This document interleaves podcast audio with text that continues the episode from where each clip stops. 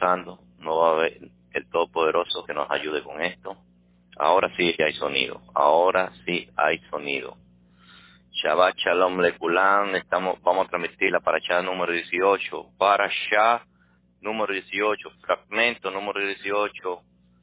Mispatim, que significa dos. Ordenanzas, juicios, Mispatim 2020, ¿eh? Para allá, número 18, Mispatim 2020. Vamos a poner Shabbat Shalom Lekulam. Qué bueno que ya aceptó. Shabbat. Shabbat Shalom. Ya, ya yo sé dónde, cuando es que se escucha el sonido. Cuando se ven esos punticos eh, verdes ahí, es que ya el sonido está activo. Es increíble que no lo había descubierto así. Pero vamos a poner Shabbat Shalom Lekulam. Shabbat Shalom Lekulam. Perfecto. Eh, como siempre, les recuerdo que le den a la campana esta zona, por esta zona. Que me apoyen en la cuenta de ofrendas y acá para que me apoyen este ministerio. Se necesita mucho apoyo, porque este ministerio es como si fuera restaurándose, recomenzando, renovándose. El ministerio Urín y Tumín. Entonces necesitamos mucho apoyo y ahí está el que quiere también está la cuenta de Patreon, Urín y Patreon, eh, barra Urín y punto com pegado Urín y Tumín punto com desde un dólar en adelante usted puede ahí ser un, un patrón o lo que sea Patreon quiere decir o ser un una persona que, que sea un donante desde un dólar mensual, que se comprometa con un dólar mensual para este ministerio, con otro ministerio, y no pasa nada. Es otro ministerio más, pero un, ministerio que sí te dice, y usted lo puede comprobar con todos los videos, todo lo que es de la quejuná la que una es el sacerdocio del Mashiach. ¿Mm? En, en Revelaciones dice, tienes poca fuerza, pero no ha negado mi nombre. No hemos negado el nombre de Yahweh, ni el nombre de Yeshua HaMashiach, su hijo. Entonces, eh, también el que no tiene esos medios para poder ser patrocinador, como dice, porque Patreon es de patrocinador y también PayPal es para que usted o patrocine, pero que esto ya es un lenguaje más eh, técnico. El lenguaje es ser donante, ser, eh, hacer, dar ofrendas, acá, justicia. Y mire qué fácil, desde un dólar, ¿quién no, ¿cuánto cuesta un dólar en cada país? Desde un dólar en adelante puede usted ofrecer su ayuda a este ministerio. Gloria Rodríguez ya está eh, activa Shabbat Shalom, Leculan, Gloria, avísale a los grupos, a todos los medios, que estamos comenzando la Parashá Mishpatim, Parashá número 18, 2020. Y aquellos que no tienen esos mecanismos para poder eh, aportar eh, solamente por el, por el mismo chat, me preguntan eh, mis datos, por si quieren utilizar Western Union, MoneyGram, o Transfats, ¿qué le digo? Hay muchos más, Zoom, RIA, etcétera, etcétera. Hay muchos mecanismos para apoyar este ministerio. Ustedes se han apoyado ministerios que en la doctrina de reemplazo que son muy, mega, mega, mega grandes. ¿Qué no será para el Malhut Hashamayim, para la Besorá Olam? Shabbat Shalom, Lucrecia Leal. Entonces vamos a comenzar desde una vez. Lucrecia Leal se conectó. Para allá, número 18. Para allá significa porción, para qué porción o fragmento. Para allá, número 18. Para allá, Mispatín 2020. Comprendida desde Shemot, Torah es, es instrucción, ¿eh? Shemot 21, Shemot 21 hasta, o sea, Éxodo, 20, Éxodo 24, 18. Momento. Capítulo 21. Vamos al capítulo 21.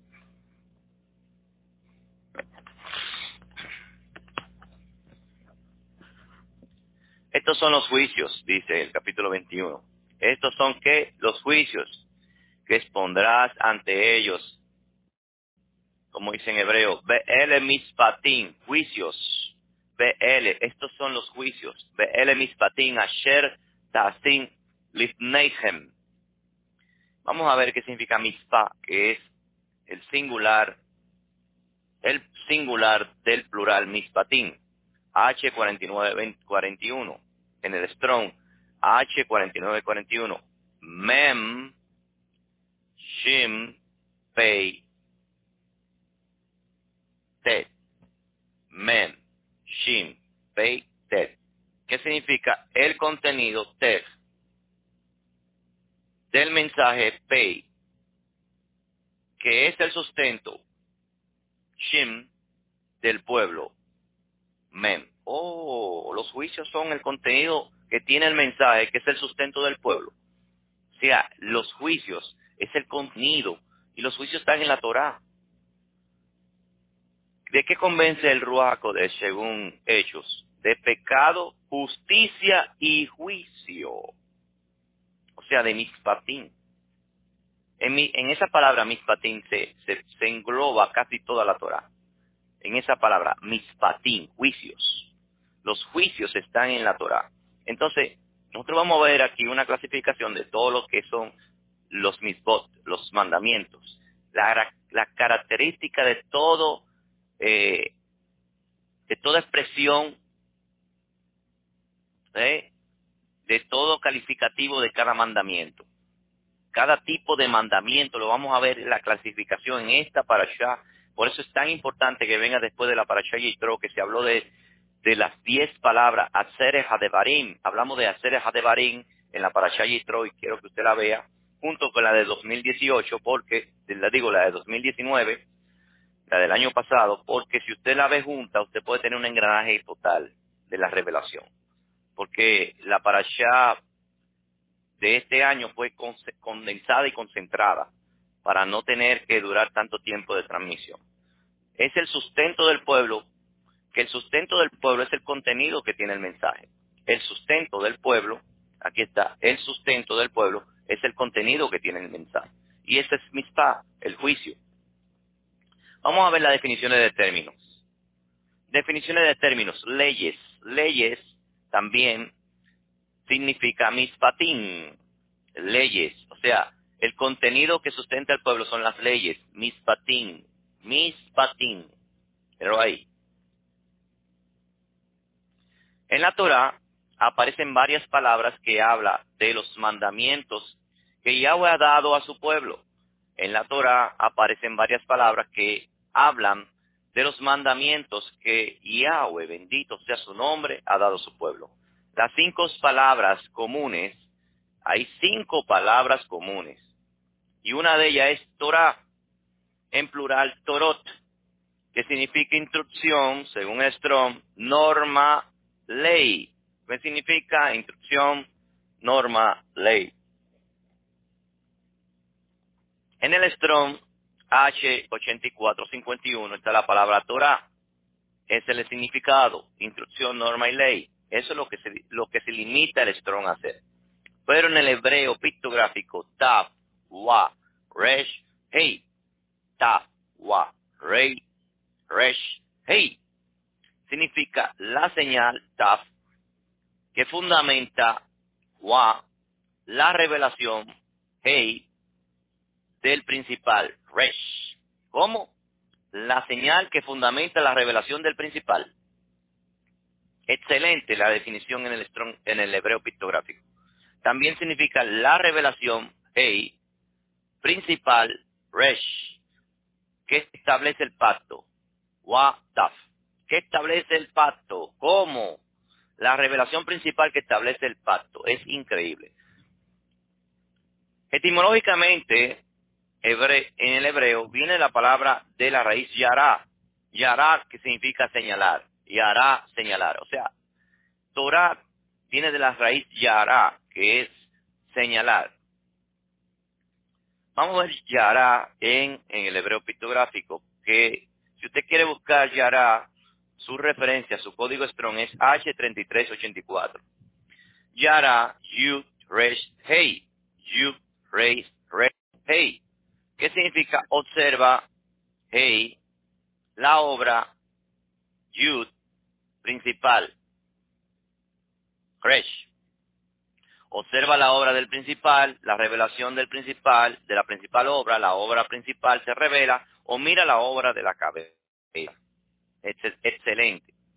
Hace referencia a varias cosas. O sea, este término, Torah, hace referencia a varias cosas. Estas son las más importantes. Esto es, un detalle, esto es minucioso. Tiene que diluirlo, saborearlo, digerirlo. ¿eh? Esta explicación que se va a dar ahora. Porque aquí está la dimensión de la Torah. Por ejemplo, en Proverbios 3.1 Proverbios 3.1 dice, Hijo mío, no te olvides de mi instrucción. Y la palabra para, instrucción en hebreo, cuando dice, Hijo mío, no te olvides de mi instrucción, ¿quién que está diciendo, Hijo mío? No te olvides de mi instrucción, primeramente. Es una palabra del Rúa, es el Rúa que le está diciendo a la humanidad, al que, al que quiere obedecer, Hijo mío, no te olvides de mi instrucción. Y la palabra es Torah, Torah, instrucción. esa instrucción puede ser una instrucción específica en cuanto a un asunto específico. ¿eh? Se puede verla de esa manera. Por ejemplo, la instrucción de cada sacrificio. Levítico, comprendida, usted te la referencia, Levítico 6.9 y Levítico 6.2. También esta es la instrucción del holocausto. Esa expresión aparece en la Torá. Y cuando habla de instrucción es Torá en Levítico 7:11. Esta es la instrucción, Torah, del sacrificio y ofrenda de Shalom. En la Reina Valeria dice ofrenda de paz. Y en Romanos 7.2 dice, la ley en cuanto al marido. Ya usted sabe que si dice la ley en cuanto al marido, es la Torah, la instrucción en cuanto al marido. Vamos a ver aquí cómo va. Se añadió Yahanan ben Yahuda, Boker Tov, Boker Tov y Shabbat Shalom. ¿Mm? Ramón Hernández, Shabbat Shalom, desde Ecuador. Seguimos. También es una instrucción general la Torah, entregada al pueblo de Israel. ¿Dónde vemos todo esto? La Torah de Moshe, los cinco libros de Moisés, el Humash, se dice en otro término, el Pentateuco en griego, así se le dice en griego, el Pentateuco, vino esa definición de, de la helenización o de la LXX, de la Septuaginta, el Pentateuco, la ley, también se le dice la ley, la ley. Hay muchos que le gustan decir la ley. Por ejemplo, en Deuteronomio 32, 26 dice, este libro de la ley y la palabra es Torah para ley. Este libro de la ley. En Josué 1.7.8 dice la ley, simplemente. Dice la ley que Moshe te mandó. Este libro de la ley, Torah. ¿Mm? Eso está en Josué 1.7.8. No se aparte este libro de la ley, de la Torah, de tu boca, es lo que dice ahí. Cuando le dicen Hazat, Hazat, vení Hazet. Mateo 5.17 que habla el Mesías ahí, dice, habla de la ley. Ese texto tiene que recordarlo para toda la vida, es un texto clave. Mateo 5:17 dice, no penséis que he venido a abolir la ley, ni los neviín, ni los profetas. No he venido a abolir, sino a cumplir, porque de cierto os digo que no pasará ni una yud, ni una nekudá, ni una jota, ni una tilde fue traducida. Para antes que todo esto, antes que se quebrante un punto de la Torá, dice en Lucas también. Dice, porque cualquiera que quebrante uno de estos mandamientos, por pequeño que le parezca, y esta es la verdadera traducción, por pequeño que le parezca, será llamado nulo. Cuando dice pequeño, es llamado, llamado nulo en el reino de los cielos. Cuando dice que es llamado pequeño, en el Malhut HaShamayim, que dice la traducción Reina Valera, si usted busca el texto arameo, dice, será llamado nulo en el reino de los cielos. Pero cualquiera que lo, lo enseñe y así lo guarde, será llamado como grande ¿Quién es el grande en el reino de los cielos? Según el Mesías. El que más sirve, el servidor. El servidor es que más apegado a lo que dice Yahweh, a lo que él estableció, a sus juicios, a sus, a mispatín, a su Torah. ¿Eh? ¿Quién es que está más pegado? El que, el que oficia. ¿Eh? Es el que tiene que dar el ejemplo, es el que tiene que, es el que tiene que dar todo, como dijo el Mashiach, ejemplo sedado. Él es el mayor servidor en el Malhut. Él es el Cohen Gadol. Lucas 24, 44, la ley de Moisés, dice. Así dice en el mal traducido o mal llamado Nuevo Testamento, el Brihadashah, la ley de Moisés. Como que si fuera solamente de Moisés, pero así es la expresión, la ley de Moisés. Porque la ley de Moisés habla de que viene un profeta como él entre sus hermanos a este hoy. Y por eso el Mesías dice en Juan 5, 46, un texto que no se puede olvidar, Juan 5, Johanán 5, 46 al 47, porque si creyeren a Moisés me creerían a mí, porque Moisés habló de mí. Pero si no creen sus escritos, está hablando de no Moisés como persona, sino de los escritos de él, porque no, si no creen sus escritos, ¿cómo van a creer mis palabras? dijo el Mesías. ¿sí? que no, si no le crees a esos cinco libros, si no hace presente, si no lo hace carne, si no lo metari, lo, lo, lo, los, lo vuelve material, materializa, si no materializa la ley de Moisés, tú no le estás creyendo al Mesías. Por más que diga, le creo al Mesías, y lo alabe, y lo exalte. Pues digo alabar, porque esa palabra viene de Alá, para que la gente no necesita me entienda, lo exalte. Llene un estadio, llene un estadio de 65 mil personas de fútbol y comience a levantar las manos y diga ahí, sumérgeme en el río de tu espíritu y haga todo lo que tú quieras. Si no obedeces la Torah, no tiene absolutamente al Mesías, no tiene nada. Porque él dijo que si creyeren a Moisés, si, si no creen sus escritos, ¿cómo es que van a creer sus palabras? Entonces tú estás haciendo algo equivocado si estás haciendo eso. Solamente de labios te le honran, pero su corazón está apartado de él. Porque dejando el mandamiento de los dijo él, os aferráis a la creencia de los hombres. Y usted puede buscarlo en él mismo dijo eso.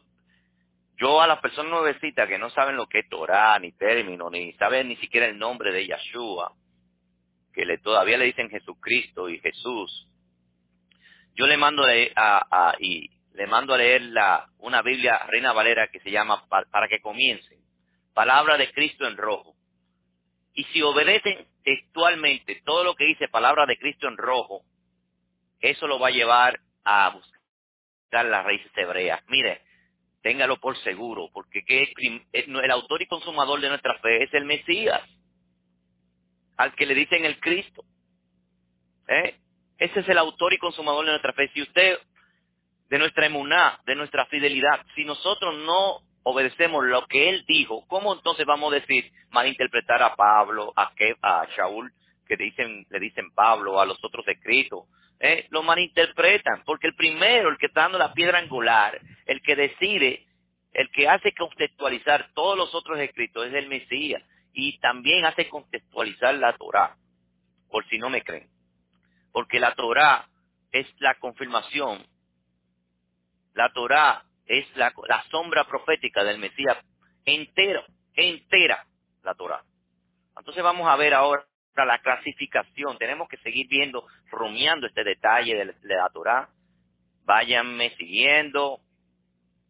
La Torah, toda la escritura hebrea inspirada divinamente también es la Torah. ¿Mm? también se le dice el Torah. La Tanaj es un acrónimo para la palabra Torah, que es instrucción, Nevi'im, que es profetas, y Hetubim o Ketubim, que es escritura. De ahí viene la palabra Tanaj, un acrónimo. El Antiguo y Nuevo Testamento le dicen la doctrina del reemplazo. ¿Por qué le dicen así? Como que si alguna vez se dice testamento. La palabra testamento está mal utilizada porque el testamento es para la persona que muere y no resucita.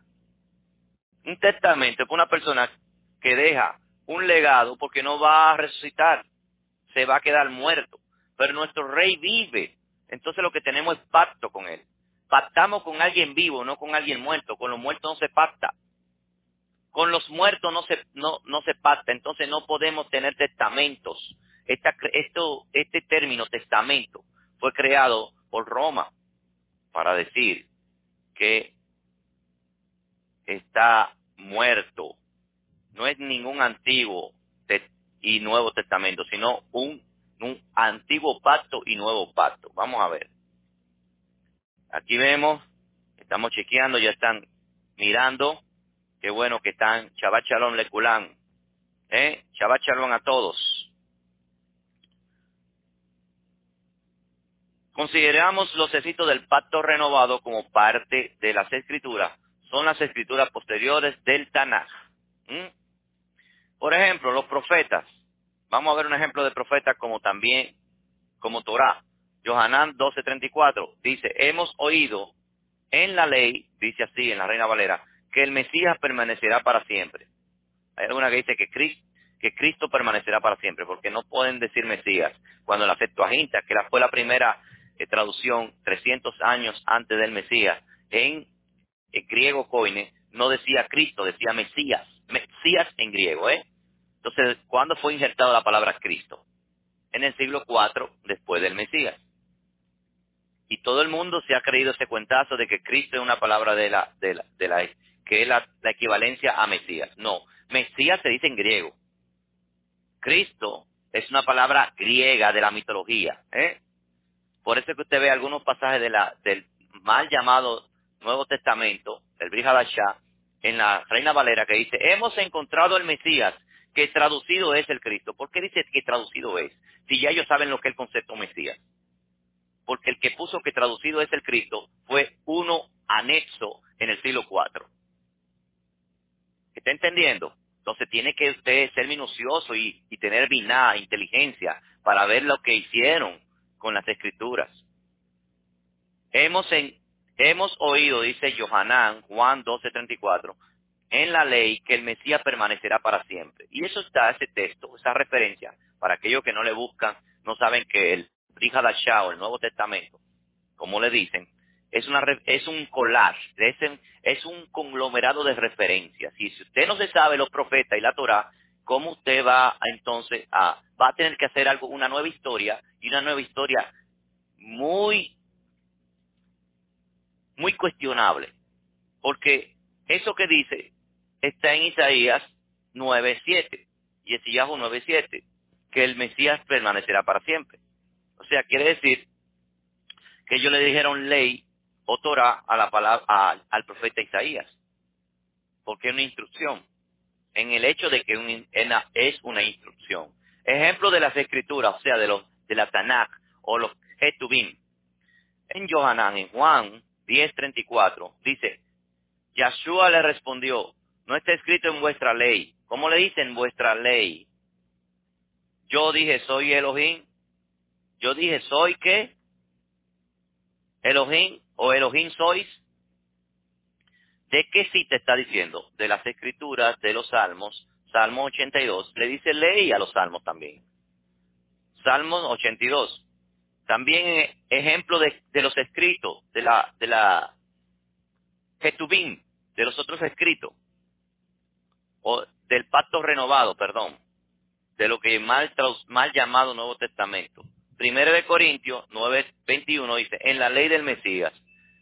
La ley del Mesías, si él dijo en Juan 5:46 al 47, que si creen sus escritos, ¿cómo van, si no creen sus escritos, ¿cómo van a creer su Entonces la ley del Mesías es la ley del Padre, la ley del, de Moshe, Esa es la ley del Mesías. Por eso dice tomar mi yugo, porque él es el que tiene la verdadera interpretación de esa ley de Moisés, de esa Torah, de esa carga, de ese, por eso es que está la palabra gimel, de gamal, de camello, el que lleva la carga. Tomad mi carga, mi yugo, ¿eh? porque todo el mundo está llevando la carga de los, de los fariseos, de los escribas, de todos los, de las halajot, de los rabinos que ponen cargas pesadas de los mandamientos para que tú no puedas guardarlo. ¿Eh? Si es, el mandamiento es simple y cerca de ti está en tu boca, dice Deuteronomio. Misba, ese otro término que se utiliza para mandamiento. Misba. En plural, misbot. Que literalmente significa mandamiento.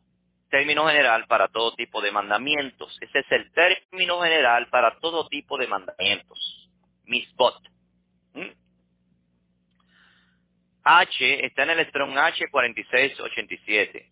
Mem, Sadet, Wa, Hei. Mem, Sadet, Wa, Hei. ¿Qué significa? Observa, Hei, el fundamento, Wa, que espera, o del Sadik, Sadet, del pueblo. Observa el fundamento del, del Sadik o del justo del pueblo. Observa el fundamento que espera el pueblo. El fundamento, es un fundamento. Los, los, los mandamientos son fundamentos. Mira cómo qué claro lo dice el, el hebreo de nuestro padre. A mí no me gusta decirle hebreo pictográfico, hebreo aram, o, o paleohebreo y cosas. Es el hebreo de nuestros padres, porque por más que brinquen y pataleen y digan lo contrario, Abraham, Isaac y Jacob hablaron en este hebreo, ¿eh? La Torah de Moshe fue escrita en este y en el otro hebreo, el hebreo, el hebreo mediano, que es el mismo, que es el más, más cursivo que el pictográfico. Es el hebreo, son los, e, es el hebreo de nuestros padres. El pictográfico es como para, para que se vea, es como si fueran las letras eh, en grande o letra eh, mayúscula. ¿Eh? El pictográfico viene siendo la, la, la, las letras mayúsculas del hebreo mediano que es el que habló, que está también, los salmos escritos están en este hebreo mediano. Y que se, se ha encontrado en muchos sitios. El hebreo mediano, que le llaman el hebreo mediano, es como lo cursivo de este pictográfico. A mí no me gusta decir de que paleohebreo, hebreo protocananeo, como le dicen los, los arqueólogos, no. A mí me gusta decirle hebreo de nuestros padres, porque ¿qué es el hebreo de nuestros padres? Por más que nos digan lo contrario. Viene de la raíz sabá, que significa ordenar, encomendar, encargar, mandar. Sabá, H6680, Sabet Wa Hei. Observa el fundamento esperado, observa el fundamento del sadik, del justo. ¿Mm? Increíble. Observar el fundamento del justo, del sadik, del que espera, o esperado, o de la paciencia, o esperar el fundamento revelado. Eso es. Ahora vamos a ver la palabra en singular de cómo se llama esta para allá, mispa, mispatín o mispa. ¿Eh? Sentencia en el Strong, esas son las definiciones del Strong. Sentencia, norma, decreto, contundente, costumbre, costumbre, por si acaso, también significa costumbre, proceso judicial, derecho, jurisdicción, modelo. MISPA, H4941, Mem, Shim, Pei, Mem, Shim, Pei, Tet. El contenido del mensaje es sustento del pueblo, eso lo habíamos oído. El, sustento del pueblo es el contenido del mensaje. Viene de la palabra Safat, que significa en el Strom juzgar, hacer justicia, gobernar. Safat. Viene la palabra Shofet. El sustantivo es Shofet o juez. ¿eh? Zafat H8199 significa la porción que contiene el mensaje. La porción que contiene el mensaje. O la boca, Pei, que contiene Shim, la mordida. No, eh, espérate. Repito. La boca, Pei, que es el, ¿qué es esto? Que contiene Tet, que esté una canasta de contenido. Boca que contiene la mordida. Eso en el lenguaje, el lenguaje negativo de la palabra zafate. O sea, de que hay un juicio que tiene una mordida. O sea, el juicio puede ser también una sentencia para mal y también sentencia para bien. Pero la sentencia para mal, una, sentencia es, está sentenciado a, a qué? A la muerte perpetua, a la mordida, al castigo. Y aquí vamos a hablar de algo muy interesante. Un, una misbah, un mandamiento clasificado llamado Huk. De los Hukim, en plural. Hok o Hukim. Hok, Hukim. Que significa límite. Eso es el strong, ¿eh? Lo primero que vamos a ver es qué significa como límite. Delimita el único ser ilimitado, ¿quién es? Yahweh, bendito sea. Y plació a su hijo a también ser ilimitado. Él plació, le plació poder darle a su hijo su propia mm, esencia, ser ilimitado.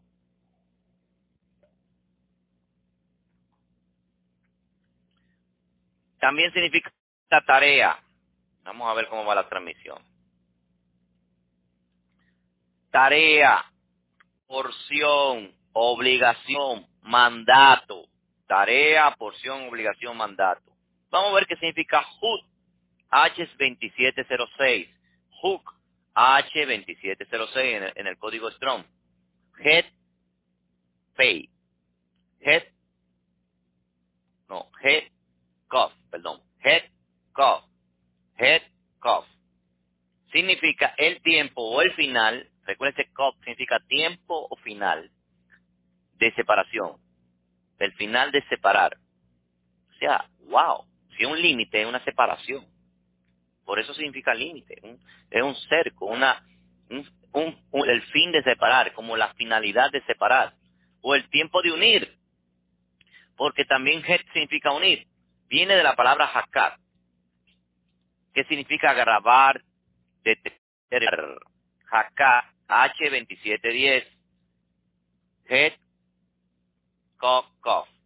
El doble tiempo o, el doble, o la doble finalidad que separa. Recuérdense que también cough significa finalidad, final o tiempo. O la doble, la doble finalidad o el doble tiempo de unir. ¿eh? Esta palabra aparece también en forma femenina como juca. No la juca de fumar, ¿eh? Jucat. Jucat porque termina en hey, juka. Y en plural, jukot.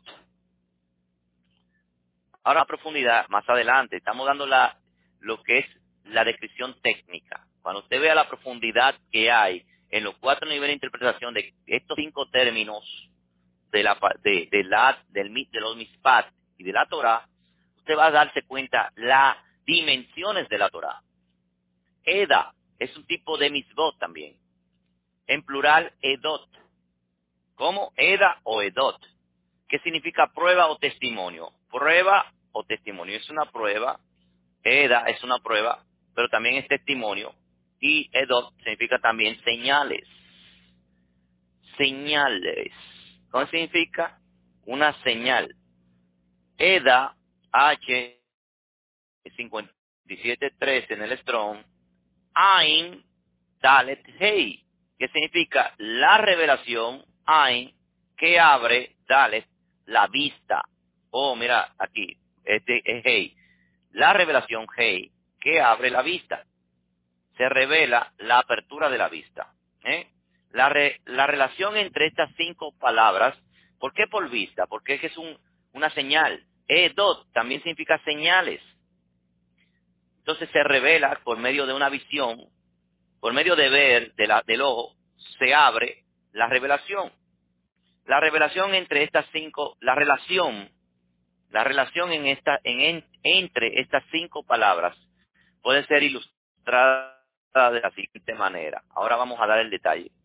La Torah pulgó en el Sinaí, pero eso fue desde el principio, desde antes de la fundación del mundo, desde los cielos está la Torah. Por eso es que esta palabra se hizo carne y habitó entre los hombres. Porque es sobrenatural, es, es, es el Aleph y la Ta. ¿eh? Las, las, letras hebreas de la Torah es la misma Torah, los mispat, los mispatim, los devarim, el dabar. Recuerden que la palabra plural, en eh, plural para palabra, la expresión palabra es dabar y palabras en hebreo es devarim. Y hay un libro llamado Devarim, las palabras. ¿Y quién es el dabar? La palabra que se hizo carne. ¿Está viendo? Cuando lleguemos a la paracha de Barín, usted se va a dar cuenta que esa misma palabra, la Torah, se hizo, se materializó. Por eso existe desde la antes de la fundación del mundo. Entonces muchas personas quieren que el código de Hammurabi, ya, ya, esas cosas me dan hasta risa. Todo lo que el hombre quiere hacer sin Elohim, sin creer en Elohim, de buscarle la explicación las cinco patas al gato, como dice. El código de Hammurabi no es más que un plagio de lo que ya existía desde antes de la fundación del mundo. Un plagio mal contado a la forma a la forma pagana del rey Hammurabi. Y dicen, no, que es el código más antiguo que existió en la humanidad. Ah, créanse ese chistecito. El que no cree en la Torah va a creer, en ese chistecito. La Torah viene de la etimología Kol Torah. Torah. ¿Eh? Torah la palabra cultura, que es la palabra cultura, en la palabra cultura, que mucha gente la utiliza, viene de la expresión e, etimológica hebrea, cultura, voz de la instrucción. Y si usted no tiene esa voz de la instrucción que vino desde antes de la, de la fundación del universo, porque los ángeles tenían, los malajín, tenían que obedecer una instrucción, y esa instrucción no puede ser diferente a la que nos están dando a nosotros. Lo que pasa es que a medida que pasa el tiempo se va desarrollando y se van agregando hasta que la Torah sea completada. Cuando vino Moshe y promulgó la Torah, faltaba un completarse. ¿Cuál era lo que completaba la Torah? El Mashiach. Porque el Mashiach es que dice, es que completa la Torah. La Torah no tiene sentido sin el Mashiach. La Torah no tiene sentido sin el que es la misma expresión de esas palabras en hecha carne. La Torah no tiene sentido si el que, el que es la vida, como, ¿por qué? Porque la Torah también es la, como dijo el Mesías, yo soy la, yo soy la vida, ¿eh? la verdad. No dijo, no dijo así, yo soy el camino, la verdad y la vida. La Torah tiene toda esa descripción. Si usted busca toda la descripción en los cinco libros de Moisés de qué es la Torah. En los Salmos dice, en Salmo 119 dice que la Torah es el camino, la, verdad y la vida. En Proverbios 3, 18 dice, árbol de vida para los que de ellos echan en el Sinaí. La promulgación en el Sinaí es llevarte al Mesías. Y el Mesías te vuelve a llevar a lo, lo que está escrito. El objetivo, la finalidad que, fue traducido en Gálatas como que el final, el final de que se acabó. Dice, el fin de la ley es Cristo, dice en la Reina Valera. El fin de la ley es Cristo. Sin, sin, sin darte cuenta que lo que está diciendo Gálatas y el autor de Gálatas, que es Shaul, que es el, el objetivo de la Torah. ¿eh? El medio de la Torah es llevarte al Mesías. ¿Para qué? Para que el Mesías entonces te enseñe por él mismo lo que está escrito, no que esa Torah, el objetivo de llevarte a quien, al Mesías, porque el Mesías después te lleva a que tú lo, a decirte, tú la transgrediste, ahora vamos, vamos a caminar juntos. Venid a mí todos los que están cansados y trabajados, que yo lo haré descansar. Comprendan de una vez, la Torah te lleva al Mesías y el Mesías te vuelve a llevar a los mandamientos, pero ya bien aplicados. Si creyeran a Moshe, me creerían a mí, porque Moshe habló de mí, pero si no creen sus escritos, ¿cómo van a creer mis palabras? La Torah te lleva a ese ser llamado la palabra, el Menra. ¿eh? Y ese Menra te lleva a que tú obedezcas bien lo que está escrito. La Torah es instrucción general que fue dada desde el cielo, desde los Shammai por medio de Moisés. Más famoso que hubo, que dividió al judaísmo antiguo al, al, judaísmo tradicional, que, escribió un libro llamado Mishneh Torah o La repetición de la Torah. Mishne Torae, escrito por Rambam. Entonces, de ahí vinieron los 600, la, la numeración de los 613 mandamientos. Claro que si usted comienza a enumerarlo, va a encontrar que puede ser que haya más. Si comienza a enumerarlo, va a ver que va a haber más, porque es que tiene mucha dimensión. Mandamientos tienen muchas dimensiones. Dice que hay en la Torah de Moisés, pero hasta ahora están numerados 613 mandamientos. Hay, hay tres diferentes tipos de misbos. ¿Cuáles? Lo más importante, hay tres diferentes tipos de mandamientos. Dentro de esos, dentro de estos 613. Y le voy a decir que ya yo lo, mencionamos, lo hicimos su, su definición, pero esos son los más importantes. Mispatín, Hukin y Edot. Mispatín, Hukin y Edot. Mispatín, King y Edot. Estoy repitiendo mucho porque entran nuevecitos y no saben ni papa de lo que estamos hablando. Tenemos que explicar mucho. Mispatín, vamos a la definición ya profunda. Los mispatín son los mandamientos de carácter social. Todo lo que se llama mispatín es para que regular que el amor a tu prójimo. Ahí viene el amar al prójimo como a ti mismo. Obedece los mispatín. ¿Tú quieres amar a tu prójimo como a ti mismo?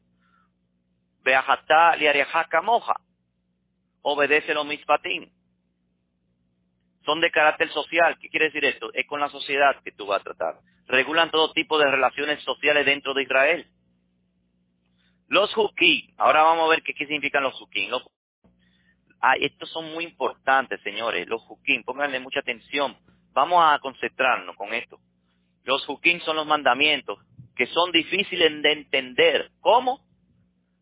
son los mandamientos que son difíciles de entender. Voy a hacer ponerle la manito derecha como se usa en la Torah para leerla. Son los mandamientos que son difíciles de entender por carecer de explicación lógica.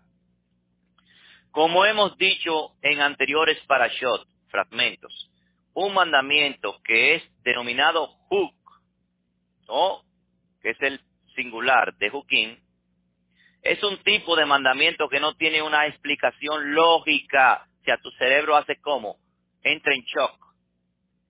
Porque no tiene una explicación lógica. ¿Entra en qué? En contienda.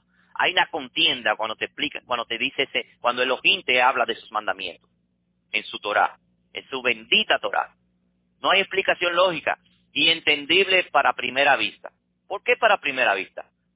Ah, porque se necesita un acto de emuná un acto de qué?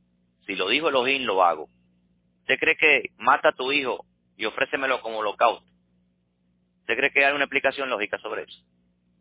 ¿Usted cree que en primera, de que te digan eso de primer plano, ¿usted cree que usted va a, su mente no va a entrenebrecerse, no va a reaccionar adversamente, no va a levantarse en contra de ese mandamiento? Va a haber un, pero si usted es un hijo de obediencia, y oye la voz de Elohim. Mis ovejas escuchan mi voz. Usted, aunque no lo comprenda, porque es Elohim que lo dijo, ¿eh? y eso es, tener emuná, ahí que está el principio de la fe, de la emuná, oír la palabra, la fe viene por el oír, y el oír la palabra de quién? De Elohim. Si usted tiene fidelidad a él, que es la palabra específica para emuná en español, fidelidad a la palabra de Él, usted va a obedecer aunque usted lógicamente no encuentre entendimiento, no le encuentre sentido. Este tipo de mandamiento es más difícil para el hombre, porque no solamente tiene que esforzarse para cumplirlo, sino que también tiene que librar una batalla en su mente a la hora de obedecerlo. Hay que, hay que librar una batalla, pero una batalla grande para obedecer los hukim. Vamos a ver cómo va la transmisión. Perfecto. Como no entiendes bien la razón por la que tiene que cumplir este tipo de mandamientos, la mente natural, ¿cuál es la mente natural? La del Yeseara. La mente natural tiende a rebelarse y a despreciar el mandamiento Huk. Y eso podemos verlo en Éxodo 15 y Éxodo 43. Por esta razón, los, por esta razón, la mente que no ha sido transformada por la Torah, ¿eh? ¿Cómo? Por esta razón, la mente que no ha sido transformada por la Torah, que es el mismo Mashiach, recuérdense, la Torah sin Mashiach no tiene sentido. La Torah, la finalidad de la Torah es llevarte al Mashiach. De la Torah sale el Rúa del Mashiach para transformarte. Si no hace eso, si solamente usted lo obedece técnicamente o porque usted quiere ser un intelectual, no va a pasar ninguna transformación. Usted va un simple intelectual como muchos intelectuales que hay. Hay muchos intelectuales de la escritura. Yo lo he visto por la televisión, pero son intelectuales de la escritura, no son las personas que han sido transformadas por el Rúa. Transformarse por el Rúa es algo muy difícil. A veces los que están transformados por la Torah y en el Rúa son muy sencillos, son personas que usted ni se imagina que están tan cerca de usted.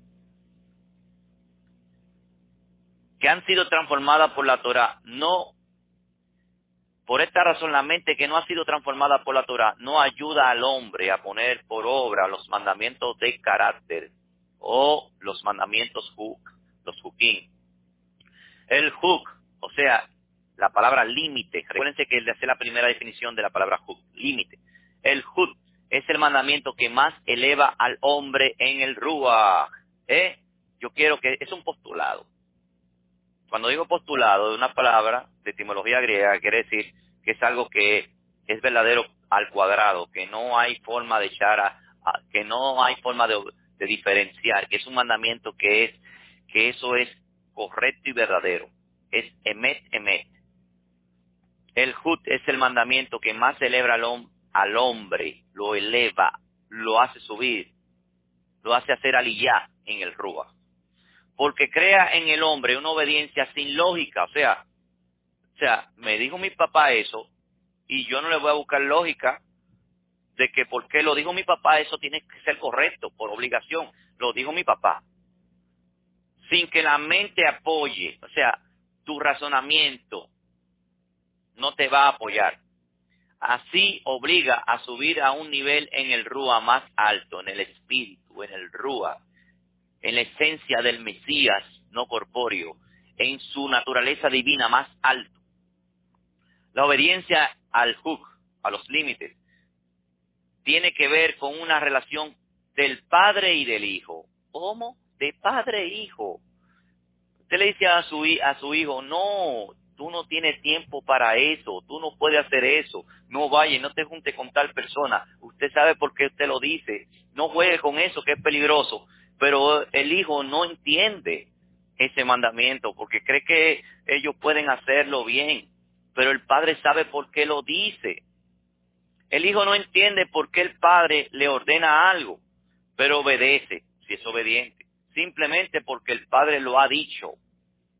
No hay porque no porque haya una explicación del por qué, ¿eh? no porque haya una explicación del por qué tiene que hacer esto o aquello. Nuestra obediencia al mandamiento llamado límite, hook, crea una relación de obediencia a un nivel más profundo en el espíritu, en el rúa, en su naturaleza emet, en la naturaleza, en la presencia, en la sheinaf. Cuando yo digo profundo en el rúa, es que estamos ya de, obedeciendo la presencia del Mashiach, del Elohim de nosotros, del Ben Elohim, y en su ahaba, en su amor. Aunque no entendamos, obedecemos, simplemente porque papá, mi papá, mi avi, mi avinu, nuestro avinu, que significa nuestro padre, nos lo ha dicho. Por tanto, el hook, el límite, nos eleva por encima de, la, de lo natural. ¿De dónde que nos, eleva? Encima de lo natural, de lo lógico, de lo que tú puedes pensar con tu propio, de lo obvio, según el razonamiento humano, y nos lleva a una altura en el espíritu de relación y de revelación profundas con nuestro Avinu Sheva con nuestro Padre que está en los Shamayim. Por eso que Él es el camino, la verdad y la vida. Por eso nadie viene al Abba si no es por Él. Así nos conectamos con, los hukim. Los mandamientos de carácter hub, los límites, están íntimamente ligados al Mesías, al Mashiach. Por eso son tan importantes. Además de tener que enfrentar la resistencia para cumplir el mandamiento en nuestro cuerpo y en nuestra mente recibimos también ataque de los enemigos de la Torah. ¿De quién vamos a recibir ataque? De los que usan solamente el razonamiento, de lo que utilizan solamente, de lo que no están absurdas, absurdas. Para ellos es una, pero es que es muy absurdo. ¿Cómo va a ser que tú no comes cerdo? Pero es que eso es muy absurdo que tú, que tú hagas eso. ¿De dónde, y qué lógica tiene eso? Te dicen. Muchachos, salte de esa, de esa religión, de ese fanatismo, te dicen. Pero usted tiene que seguir si usted es la Torah. Como ellos no pueden entender la razón por la que fueron dados estos estatutos, se burlan de nosotros y de nuestro Padre que nos dio la Torah para ser cumplida. Bendito sea su nombre. Como ellos no pueden entender la razón, y te lo digo a ti, mi hijo, que me está escuchando, recuérdate lo que te ha pasado por perseverar. El que persevere hasta el fin será salvo. Persevera, que ellos se van a burlar. Todos se van a burlar.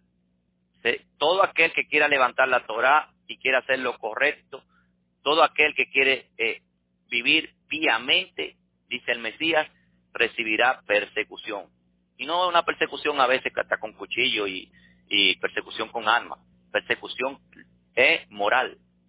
Persecución eh, de discriminación, discriminativa. Como ellos no pueden entender la razón por la que fueron dados estos estatutos, se burlan de nosotros y de nuestro Padre que nos dio la Torah para ser cumplida. Así, así que, ¿eh? La tentación principal que tenemos es dejar, es que dejemos de cumplir los mandamientos de carácter just, los límites. Así que la tentación principal que tenemos es que dejemos de cumplir los mandamientos de carácter just. Ah, no, espérate. Me van a ridiculizar esta gente. Tú sientes una presión psicológica y dices, para que no se burlen de mí, déjame comer un pedacito de lechón de ese, están allí, de ese cerdito. Estoy hablándole algo simple, ¿eh? Hay muchos juquín, no solamente el cerdo, ¿eh? Este test, esta es la razón por la que este texto primero menciona este tipo de mandamiento.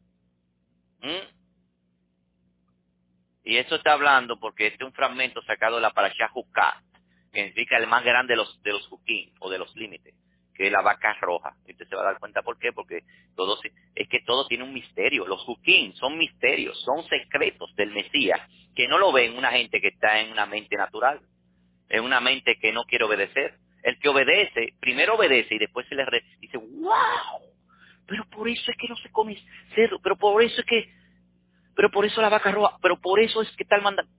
Se le, va, se le va abriendo el entendimiento a medida que usted va siendo fiel sin usted entender. Esta es la razón por la que este texto primero menciona este tipo de mandamiento. Si andamos en los juquín, en los límites de Yahweh, y guardamos el resto de sus mandamientos poniéndolos por obra, no solamente estudiándolos o hablando de ellos o pensando en cumplirlos, sino verdaderamente transformándolo en una convivencia diaria en nuestras vidas entonces recibiremos todas las bendiciones que están involucradas en el pacto. Ah, tenemos hasta el libro de, bendiciones y promesas en el cristianismo y en la doctrina del reemplazo, en toda la en toda gente. Cuando usted quiere, ¿qué busca las personas que están, ay, eh, que no que no obedecen Torah, la gran mayoría? Ay, buscando todo lo que es bueno ay, te daré leche y miel, te daré tan cosas, te daré esto, y tú vas a recibir la riqueza, y tú vas a ser bendecido, y tú vas a recibir toda la, la y vas a subir a la altura de la tierra, y, y, te, y te vas a multiplicar, y va a ser, tus hijos van a ser bendecidos, y, y tu prole, y tu, y tu cesta será enriquecida y engrandecida. Todo eso está, pero para los que obedecen. Para los que obedecen Ah, tú quieres todo eso, todo todos esos beneficios. Tú quieres toda la promesa, libro de promesa, tú tienes un libro de promesa que lo vende. Lo venden en la librería cristiana más cercana, libro de promesas. Pero ¿para qué son esas promesas? Para los que le obedecen. Si usted quiere un botón, busque la muestra. Para muestra un botón. Lea la escritura y usted verá para quién son esas promesas. En Hechos, en el libro de los Hechos dice que Él es una fuente de, de perpetua salvación. ¿Quién? El Mesías. Una fuente de perpetua salvación para aquellos que le obedecen. Así que obedezcamos. Los Edot. Ahora viene otra clasificación de la dimensión de estos mandamientos, de los Edot. Son los mandamientos acerca de ciertas marcas distintivas, o sea, una señal, para que el pueblo de Israel, para el pueblo de Israel, son las señales del pueblo de Israel. Por ejemplo, la mezuzá es un edot. Pondrás en los marcos de la... Lo pondrás en tu frente, en tu corazón, en tu mano, ¿eh? Lo, te guindarás, harás fleco y te lo harás poner en las cuatro esquinas de tus, de tus, de tu vestimenta, le pondrá un hilo azul, la pondrá como frontales entre tu rostro. ¿Usted ha oído eso? Esos son los mandamientos, los edot. La mesuzá, los itziot, los tefilot, los tefilín, los flecos. En la mesuzá es los mandamientos que se pegan al, marco de la puerta. Los tefilín es la cajita cuadrada que se pone entre las, entre las frentes y que también se amarra en, el brazo izquierdo para poner la cajita cerca de tu corazón. En esa cajita están los mandamientos. Eso está en Deuteronomio. Usted quiere hacer una prueba. Busque Deuteronomio 4, 44 45. Y Deuteronomio 6, que habla de Shema. Nos dice, esta es. ¿Qué dice Deuteronomio 4, 44, 45? Esta pues es la Torah, y la palabra que está por la, la palabra ley es Torah, que Moshe puso delante de los hijos de Israel, dice Deuteronomio 4, 44 y 45. Esta es la ley, Torah, que puso delante de los hijos de Israel. Estos son los testimonios, Edot. ¿Eh? Edot, testimonios. Está la palabra, cuando dice testimonio, está la palabra Edot. También hay otra palabra para testimonio, que es Teudá viene de Edot también. Los estatutos o los límites, Hukim, las ordenanzas, Mispatim, que Moshe dio a los hijos de Israel cuando salieron de Egipto. Y usted va a salir de las naciones, de los mandamientos de los hombres de este Egipto, del, faraón de este mundo, y usted va a recibir eso también. En este texto que estamos estudiando encontramos la palabra Mispatim, que son las leyes sociales que rigen la sociedad de Israel. Ya se había entregado las diez palabras de forma audible desde el monte Sinaí. Estas diez palabras son el resumen de los 613 mandamientos que iban a ser entregados al pueblo de Israel. La Parashá Patim empieza con la pequeña palabra va o wa, que significa y. Y. Va mispatim, ¿eh? o Wamispatim, ¿eh? que significa y. Esto nos, esto nos dice que lo que viene a continuación está relacionado con lo que había antes. Así que estos mispatim, leyes sociales, están relacionados con lo que está escrito al final del capítulo 20. Esta paracha contiene más de 50 mandamientos que son de carácter social, exceptuando algunos pocos después de haber recibido todas las leyes de Moshe, después de haber recibido todas las leyes que Moshe escribió en un rollo llamado el libro del pacto, en Éxodo 24, 7, está esa referencia. Mire cómo está la clasificación de la Torah. La Torah completa está clasificada en 613 mandamientos, de los cuales hay uno que se llama Edot, King y otro Mispatín. Yo siempre pongo aquí 60%, 20 y 20. 20% y 20%. 60%, que son los que, los que rigen, los 60, el 60% de la Torah, de los 600 mandamientos, tiene que ver con el, el pueblo, tu prójimo. Ama a tu prójimo como a ti mismo. Pero aquí en esto está, amarás a Yahweh, Yahweh lo deja, mejor le a con mejor me oteja y amarás a Yahweh con toda tu fuerza, con todo tu corazón, con toda tu mente. ¿Por qué? ¿Por qué con tu mente? Porque va a resistir. Tu mente va a resistir a, los hukim. Y los edot es identificarte con tu pueblo. Si tú te identificas, si tienes las marcas que dice la Torah que tiene que tener, las señales, te identifica con tu pueblo y quiere decir que está obedeciendo a, tu, a tus padres y al padre que te los llamáis. Pero esto tiene que ver con la comunidad. Así que aquí está, ama a, tu, a, Yahweh sobre todas las cosas y a tu prójimo como a ti mismo. En los 613. ¿Está viendo cómo quede simple y sencillo? Se puede demostrar todo.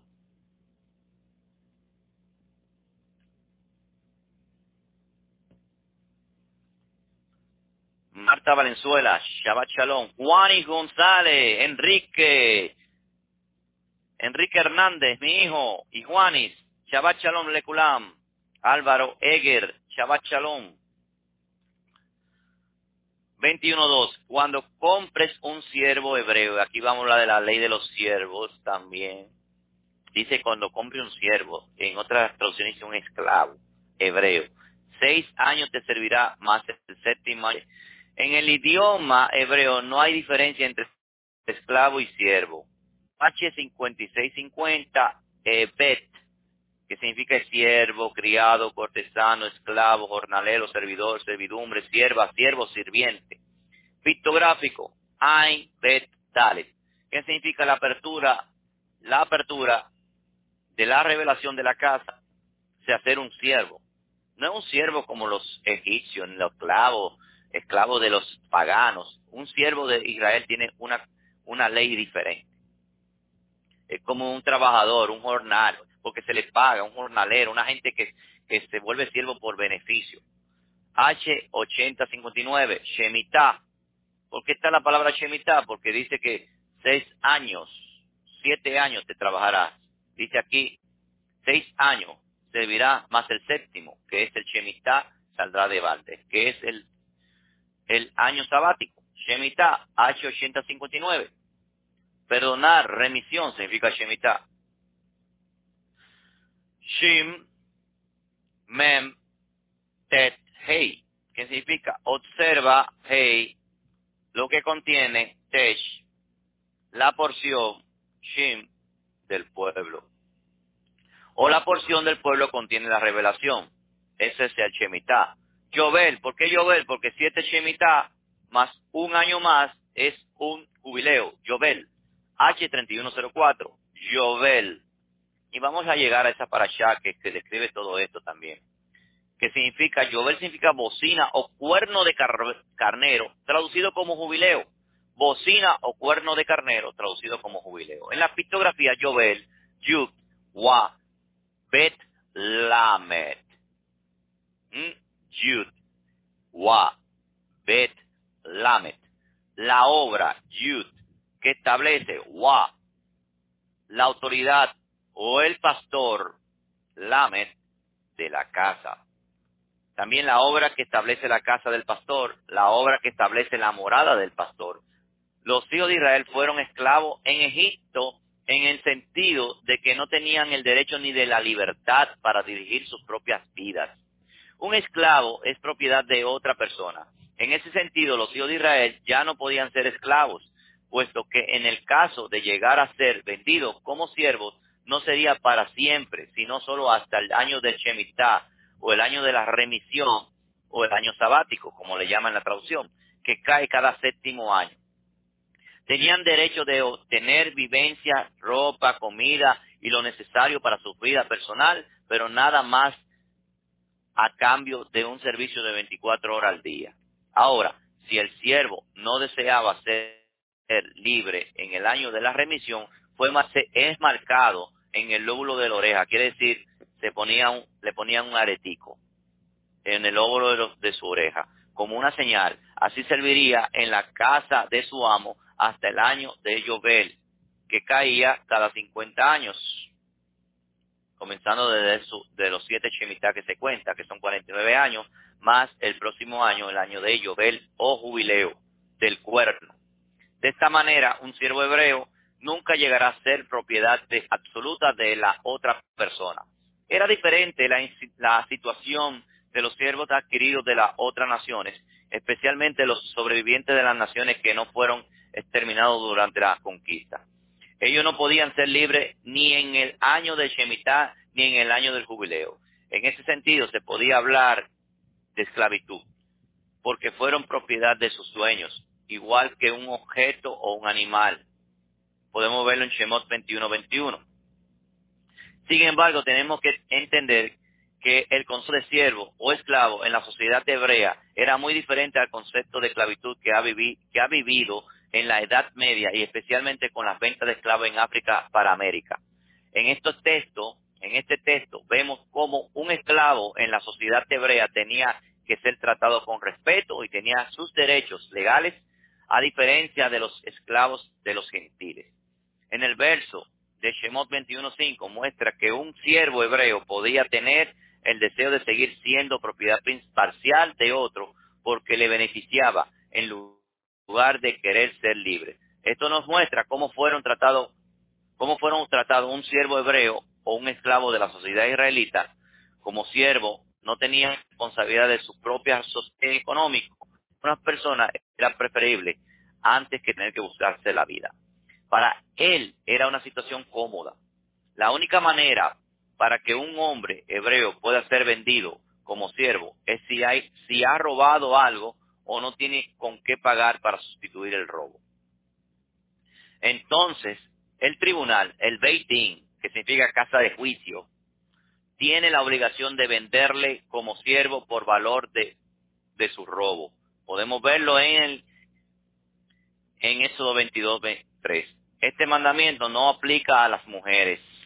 Este mandamiento no aplica a las mujeres. Remés, alegoría. Alegoría. Esta misma, este mandamiento alude al fin de la servidumbre de este Hase de seis mil años. ¿Seis mil qué? Años. En vez de siete Shemitah, seis, seis, seis mil años o siete años sabático o o siete años, o seis años, y el próximo el Shemitah, entonces nos está hablando de una alegoría. Seis mil años de servidumbre de un, ¿de quién? ¿Quién nos está esclavizando nosotros? El faraón de este mundo. El Shemitah milenial, ¿eh? Será liberada la tierra. Trash, aplicación, moraleja. Esto nos habla, nos habla de la servidumbre que vivimos los seis días de la semana seis días de la semana en este mundo no es fácil librar para guardar la Torah. ¿eh?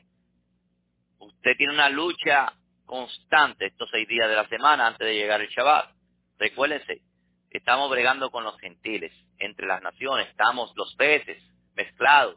Estos peces que tienen aletas y escamas, que son, que son las características de los hukim o de los mandamientos del límite, que quiere decir que en revelación profunda, en misterio, que andan en los mandamientos y están cubiertos con su Torah. Tienen aleta para andar en los mandamientos y están cubiertos con la coraza de la Torah. Estos están en las naciones, en, las, en los mares, y están luchando seis días, todos los años, cada semana, seis días, para poder estar libre en el ensayo profético llamado Shabbat, que indica que seis mil años estaremos nosotros luchando, contendiendo por nuestra emuná y para obedecer la Torah, para que seamos liberados en el año de Shemitah milenial, el año de el del cuerno, de la gran trompeta, cuando el Mashiach venga con su reino y seamos liberados para siempre de la servidumbre del Hasatán de este mundo. Seis días a la semana estamos luchando y somos liberados en el Shemitah semanal, que es el Shabbat. Si entró solo, saldrá, solo saldrá. Si, si tenía mujer, saldrá sumo con él. Si entró con su mujer, saldrá con su mujer. Secreto. Los servidores, de, los servidores, los servidores saldrán de la quejuna del ministerio solo con lo que poseían y tenían antes de entrar al servicio. Los servidores saldrán de la quejuna ministerio solo con lo que poseían y tenían antes de entrar al servicio. No se puede llevar nada de la casa. O sea, una persona que sirve, una persona que está en la quejuna del Mashiach, no puede llevarse nada de la casa si no sigue sirviendo. Si ya dejó la servidumbre del Mashiach, no puede llevarse nada. Es una moraleja.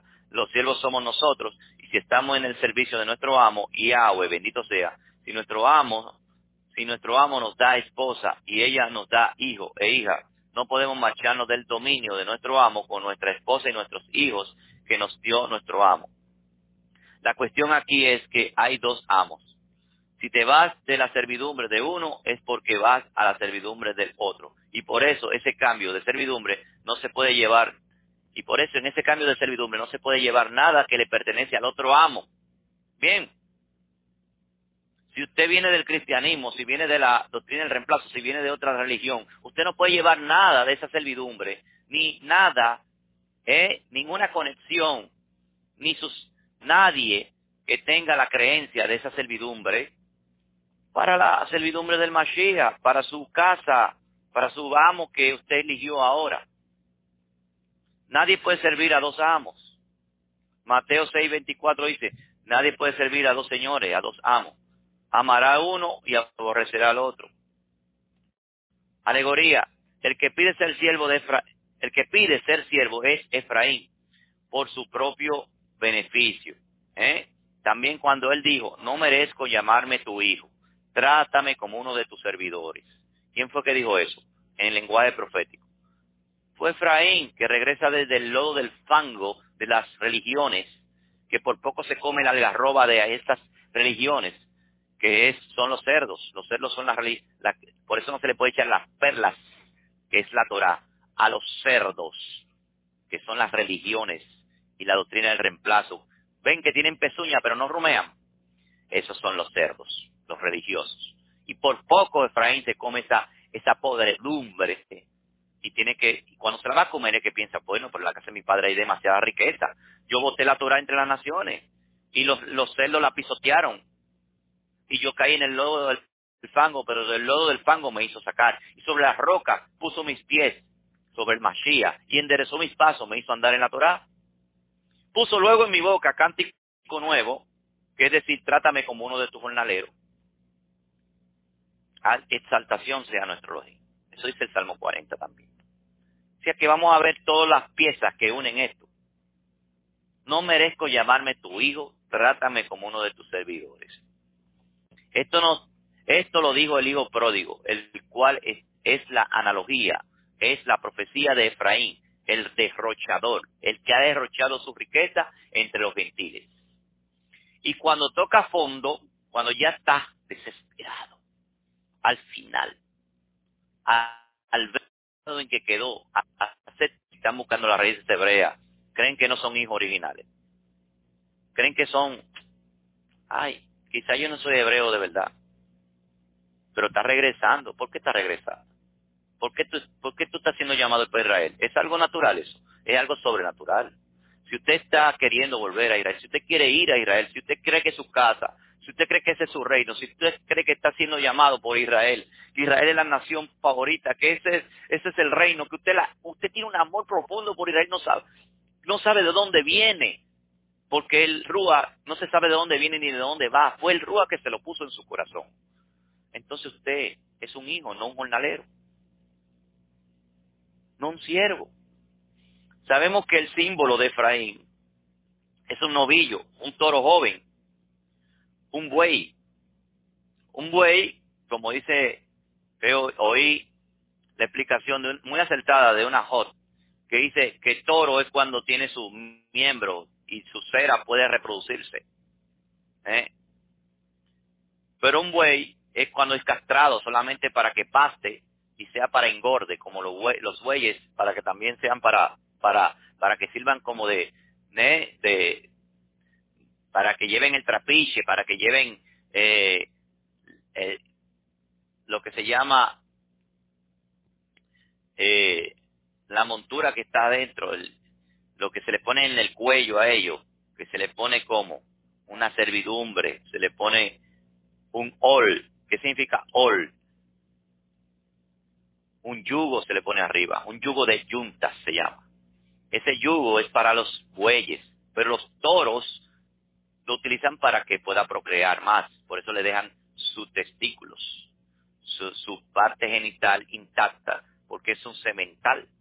Entonces, mientras, y ella decía, muy acertada esta analogía, que toro es cuando Efraín está, cuando es toro, se puede procrear y, y, su cera sigue. Pero ¿qué es lo que quiso la doctrina del reemplazo? La doctrina del reemplazo lo está utilizando como que, como buey. ellos, ellos, ellos quieren utilizarlo como, como, le quieren poner el yugo arriba de su, de su servidumbre, esa doctrina del reemplazo, su yunta, para que sirva como cargador y no se procree, no se, no se, no, no haya continuación de su cera. Y aquí yo explicaba que cuando está en estado de vigor el principal es, cuando tiene su estado de vigor, su característica es ser toro o buey. El principal de las tribus, es decir, el primogénito. En Jeremías 31.9 dice, irán con lloro, mas con misericordia los haré volver.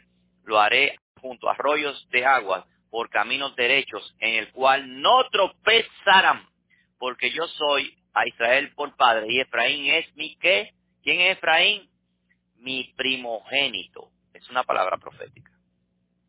En Éxodo 4:22 dirás al faraón, Yahweh ha dicho, así, Israel es mi hijo, mi primogénito.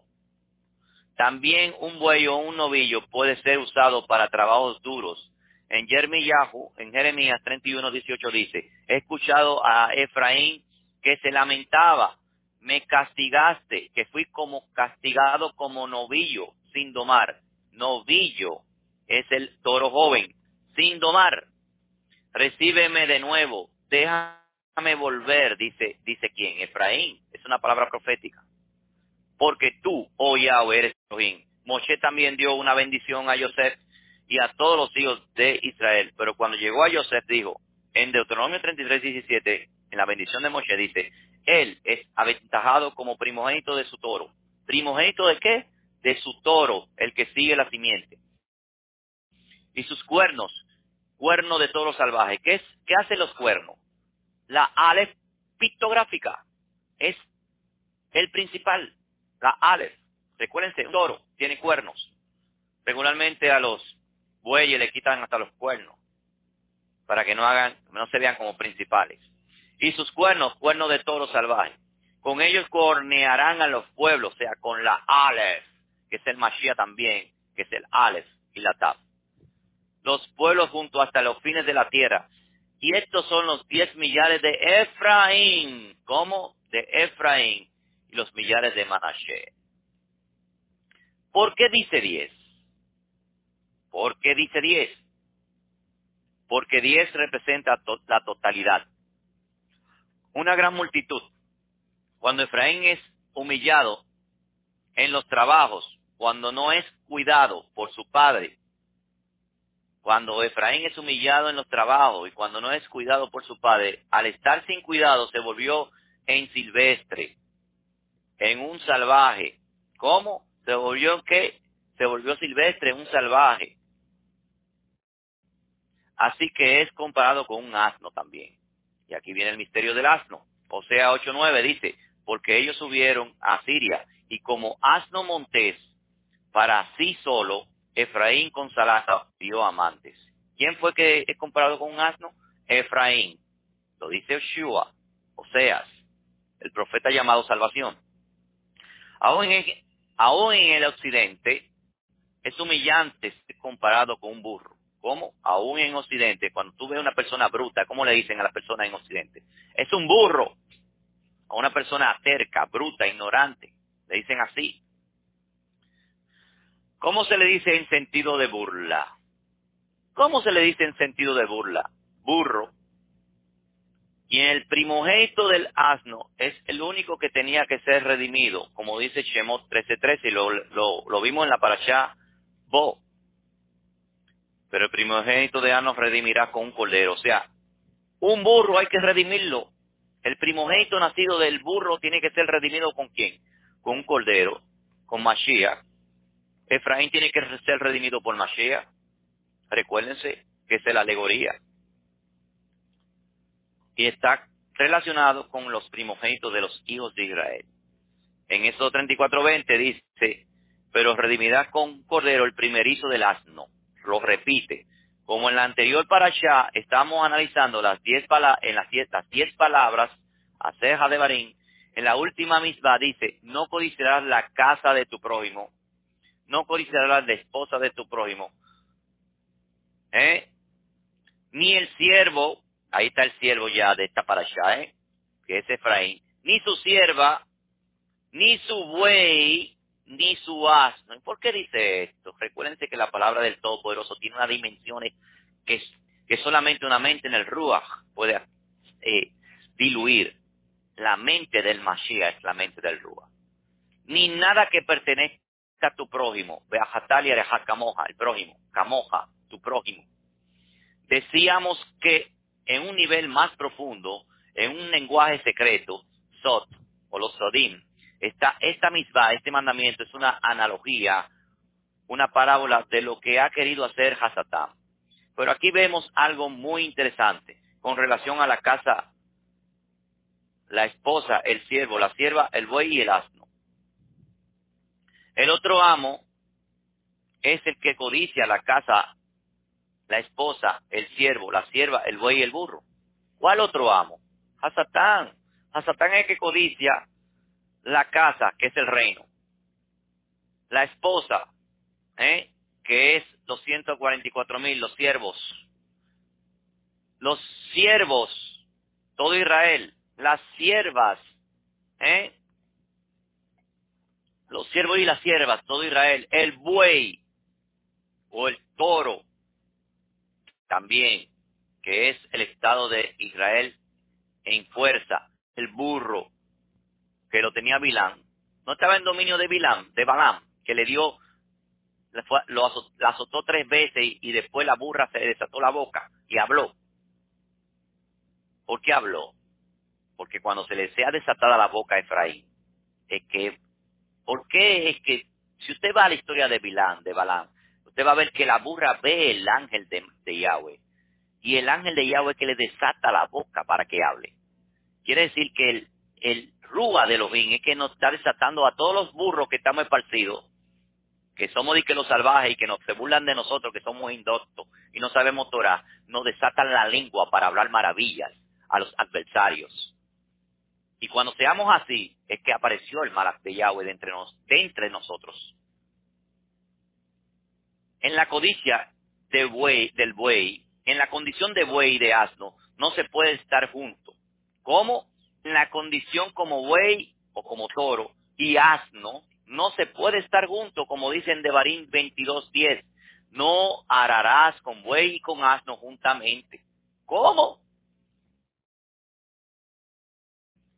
Todos esos mandamientos que usted lo ve como ilógico, pero ¿por qué? ¿Qué razón hay de que un asno y un, y un buey no puedan arar juntos? ¿Por qué? Hay un secreto detrás de todo esto. La Torah tiene una dimensión muy grande.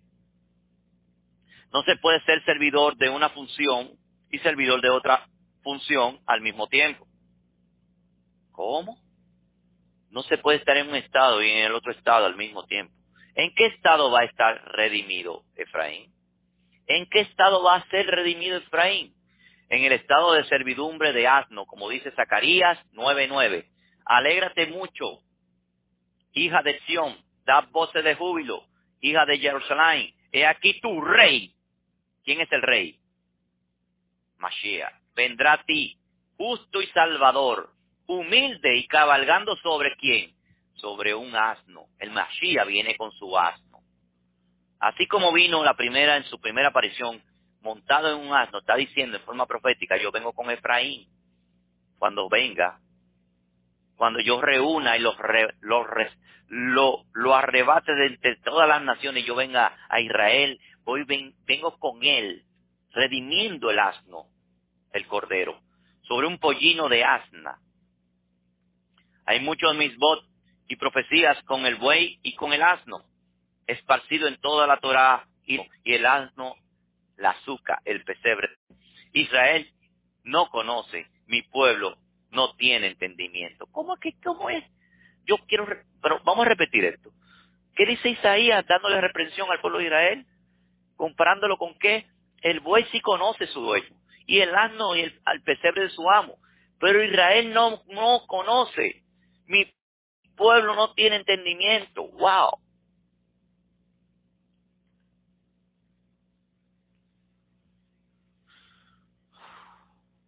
Increíble. Tanto el asno y el buey son siervos, por eso Yahweh da esta ley de los siervos. Cuando Efraín cambie de amo, es porque ha entrado en razón.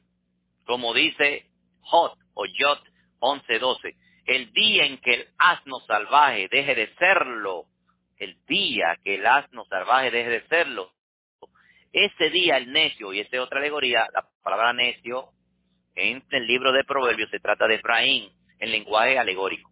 Ese día el necio entra en razón. El necio es una referencia a alegórica de Efraín en su estado de, sober, de desobediencia y testarudez. como Obstinación.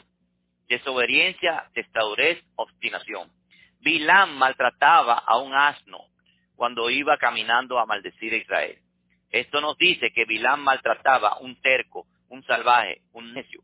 Pero en los últimos, pero en los últimos maltratos que se le, se le desató la lengua y habló y entró en entendimiento justamente cuando el Malak de Yahweh, justamente cuando el Malak de Yahweh para reclamarle, como dice el número 22, 22. Y el furor de Elohim se encendió porque él iba y el Malak de Yahweh, que es Mashiach, se puso en el camino con, como adversario, o sea, como enemigo, como Satán, como Hasatán suyo. Como Satán, no como Hasatán. Porque Hasatán es uno y Satán es, otra cosa. Satán significa adversario y Hasatán significa el adversario. Muy diferente. Hay que diferenciar en Hasatán y Satán. Se le puso como Satán, como adversario, porque todo el que está opuesto a otro se llama adversario. El adversario de Hasatán es Yahweh, su hijo, Yahshua también. O sea, también se puede llamar en ese sentido, adversario. Se puso como adversario suyo, e iba pues montado sobre su asna, y con él dos jóvenes suyos. Sigue diciendo, el asna vio al Malach. ¿Quién fue que vio al Malach? Efraín. Vio al Malach de Yahweh, que estaba en el camino con su espada desnuda la Torá es la espada de doble filo que penetra a los tuétanos y discierne el alma, dice el libro de los Hebreos. En la mano y se, y se apartó en el, el del camino e iba por el campo. Entonces golpeó Bilán al asna para hacerla volver del camino. El camino de Hasatán se estaba apartando, estaba haciendo un esfuerzo de, apartarse del camino de Hasatán, que es Bilán. Bilán representa a Hasatán, el hechicero mayor de la humanidad, desde el principio. El falso profeta, que al final tiene que decir palabras verdaderas porque dice, justos son los, son los caminos de Yahweh. Y eso está en el libro de revelaciones. Número 22, 24, más el malas de Yahweh se puso en una senda de viñas que tenía pared, una parte y pared de otra. Y usted va leyendo esto y golpeaba a Bilán al asna. Y el Malak de Yahweh pasó por allá, más allá y puso una angostura, o sea, puso el lugar más estrecho. ¿Y qué sucedió? Y viendo el asna, el Malak de Yahweh se echó debajo de Bilán y se enojó Bilán y golpeó al asna con el palo. Entonces Yahweh abrió la boca del asna. ¿Quién es que abre que para que Efraín hable claramente y le dé entendimiento? ¿Quién es que le da entendimiento? Porque para abrir la boca de un animal que no tiene entendimiento como un humano, y esta es la alegoría que hay detrás de todo esto. Y el asna, que es el símbolo de Efraín, que es el que está como terco y obstinado, se le desata la boca cuando ve el Malach, al Mashiach, con su espada desenvainada. Y le, ¿para qué? Para decirle al, amo que lo tiene eh, agarrado, que es a Satán, que es ese vilán, en forma profética. ¿Qué te he hecho que me has golpeado hasta tres veces? Y hay un día ahí que celebran los católico llamado el día de Corpus Christi, y que el día que el burro habló, que no tiene ningún, ninguna relación con esto porque lo, no, no, no saben ni de lo que están hablando, ni de lo que se están refiriendo.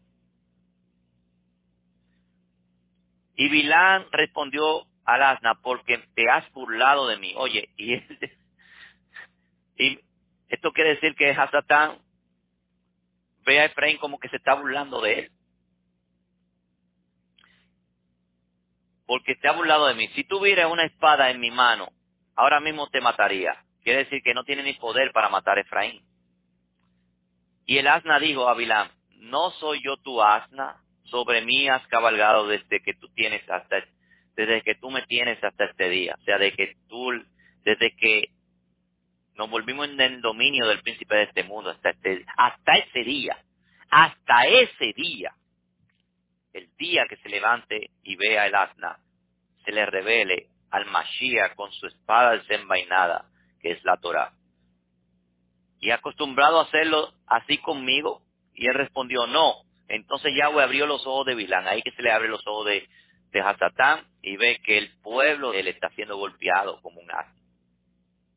Y vio el mal ante Yahweh que estaba en el camino, y su espada desnuda, y su mano, y Bilán no sobre su rostro. Bilán, el enemigo, dice Revelaciones, se va, va a tener que hacer reverencia. Porque ha golpeado, ¿por qué ha golpeado tú esta y le reprocha el mal estas tres veces? He aquí, he salido como un adversario, como un satán, porque tu camino es perverso delante de mí. El asna me ha visto y se apartó. ¿Cómo? El asna vio la visión, se le reveló el verdadero amo, quien lo redime. Delante de mí está estas tres veces. Si de mí no hubiera no se hubiera apartado, yo también ahora te mataría a ti y a ella la dejaría viva. Oye, aún a pesar si ella no se hubiera apartado, ¿eh? si ella no hubiera hecho eso, la iba a lo iba a matar a él, pero a ella lo iba a dejar vivo, a ella, al asna. Cualquiera que escandalice a alguno de estos pequeños, dice Mateo 18.6. Matillahu 18.6. Dice que cualquiera que escandalice a uno de estos pequeños, que creen en mí. ¿Cuál es pequeño? Es otra referencia de Efraín, los pequeñitos, los niños. El que venga como niño, como Efraín. El que no venga como Efraín, no entrará al reino, al Malhuf Hashamay. ¿Qué es lo que hace Efraín? Que dice, Padre, da, sácame del lodo, he pecado contra el cielo y contra ti. O sea, eso es lo que hace que se, se revuelva, dice él, Jeremías 31, 31, Jeremías 31, 18 en adelante, dice, que de toda su misufragin, sus entrañas se conmueve por él, cuando él ve que se humilla como un niño. Dice que cualquiera que escandalice a alguno de estos pequeños, oye lo mismo, que cree en mí, les fuera que se les colgase al cuello. ¿Qué se le cuelga al cuello? Esa servidumbre que tenían estos pequeños. Una piedra de molino de asno. Esa, esa servidumbre, esa piedra que cargaba ese asno, se la van a poner a los enemigos, a los que, se, a los que subyugaban. Y que se ha sumergido a lo profundo del mar, a las naciones. El yugo de la servidumbre que llevaba Efraín será puesto sobre el que hizo lo que, el que lo hizo tropezar. En Lucas 13:15 dice, entonces el maestro respondió y dijo, hipócritas. ¿Qué es un hipócrita? Ahora le dicen un lenguaje muy técnico. Claro que hay una hipocresía, no hay una hipocresía, sino lo que en lenguaje técnico se le llama diplomacia. La diplomacia es como una, especie de hipocresía.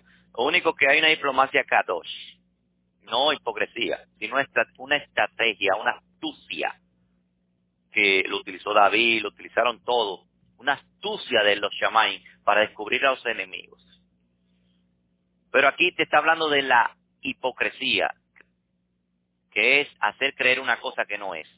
Cada uno de ustedes, dice, no desata en Shabbat a su buey y a su asno del pesebre y lo lleva a beber. ¿Cómo que lo desata en Shabbat? O sea que en el Malhut, el Shabbat simboliza el Malhut. Y por eso que hay un mandamiento en la Torah que dice que el día de Shabbat, si se cae en un hoyo el asno, o el buey, que es Efraín, hay que liberarlo y llevarlo a beber. ¿Cuándo es desatado el asno o buey? En, el Shabbat milenial. Lucas 14.5 dice, y les digo a ellos, ¿quién de ustedes si su asno o su buey cae en un pozo, no lo sacará inmediato en el día de Shabbat? Efraín está en el pozo, en el lodo cenagoso, del lodo del fango me hiciste sacar. De nuevo lo repito. 21.5, más si el siervo persiste en decir, amo, mi, mi señor, mi mujer y mis hijos, no saldré libre y acercándole a la puerta o a la jamba, que son los linderos, su amo le agujerará la oreja derecha, o sea, le pondrá un aretico en la oreja derecha con una cesna y le será siervo suyo para siempre. Oh, siervo suyo para siempre. Alegoría. La, la principal que hará esta declaración en el Malhut es la esposa del Cordero. Por eso se le perforará su oreja, no solamente la oreja derecha, sino las dos orejas, como dice Ezequiel 16:12. Puse un anillo en tu nariz. Oh, lo anillo en la nariz es permitido. Los profetas no pueden hablar algo contrario. Pero ¿quién es que lo pone? El esposo, no es por vanidad. Aretes en tus orejas. Eso palabra arete es como si fuera uno argollas que se ponen en la oreja y una corona hermosa en tu cabeza. Corona de dos estrellas, como dice Revelaciones. Ahora entendemos por qué se tenía que purificar los Juanín en su consagración poniéndose sangre en su oreja derecha, como dice Vallecra 8.24. Moche trajo entonces a los hijos de Aarón y puso un poco de su sangre sobre el lóbulo de su oreja derecha y sobre los pulgares de su mano derecha y sobre los dedos gordos. Usted ve que habla de la oreja. Esto nos deja dicho que Él redimirá y consagrará su quejuná, su sacerdocio. 21.7, cuando alguno vendiere a su hija por sierva y ella no saldrá como salen los siervos. Si una familia hebrea llega a ser muy pobre, podrá vender una hija como sierva antes de que tenga 12 años. Con el propósito, con el propósito de que luego se case con el amo o con el hijo del amo. Esto, no, esto la ayudaría en su situación de persona o penosa en su, lo, esto lo ayudaría en su situación penosa. No saldrá libre como salen los siervos, no significa que no puedan salir en el año de Shemitah, como dice, o sabático, como dice Deuteronomio 15:12. Si un hermano tuyo, hebreo o hebrea, te es vendido, te servirá por seis años, pero en el séptimo año lo podrá, lo pondrá en libertad. ¿Quién es que no deja que sea libre? La propia persona. El que dice, no, yo no quiero ser libre. Cuando el Mashiach me, redimió a mí, ¿usted quiere ser libre de esa redención del Mashiach? Él me compró con su sangre, yo soy su siervo. ¿Usted quiere ser libre de eso? Es una pregunta, la pregunta del millón. Si nuestro amo es el Mashiach, el Ben Elohim, ¿usted quiere ser libre de esa servidumbre? Jamás ni cuando venga en su reino. Por eso él tiene que marcarme mi oreja, mi mano derecha y mi, dedo gordo de mis pies, derecho, para hacer de su quejuná. Un siervo hebreo o una sierva hebrea será liberado únicamente por el año de Shemitah o por ser redimido. Es decir, que alguien pague un precio de rescate para que ya no tenga que ser para que ya no tenga que servir hasta el año de Shemitah o el Leo. Abraham redimió un siervo Eliezer. Y le dijo, vete, ya tú eres libre. ¿Y qué hizo Eliezer? No, yo no quiero irme, yo quiero servirte a ti como esclavo toda la vida. Porque tú me redimiste de aquellos opresores. Abraham es un que va a ser el Mashiach. ¿eh? Nuestro, es también nuestro abino. ¿Y qué hizo? Se le sirvió a Abraham por toda su vida y se llamó como, ¿cómo se dice? El, ¿Qué significa Eliezer? La ayuda de él, de Elohim. Eso es lo que significa Eliezer. Eli, mi Elohim ayuda. La ayuda de mi Elohim.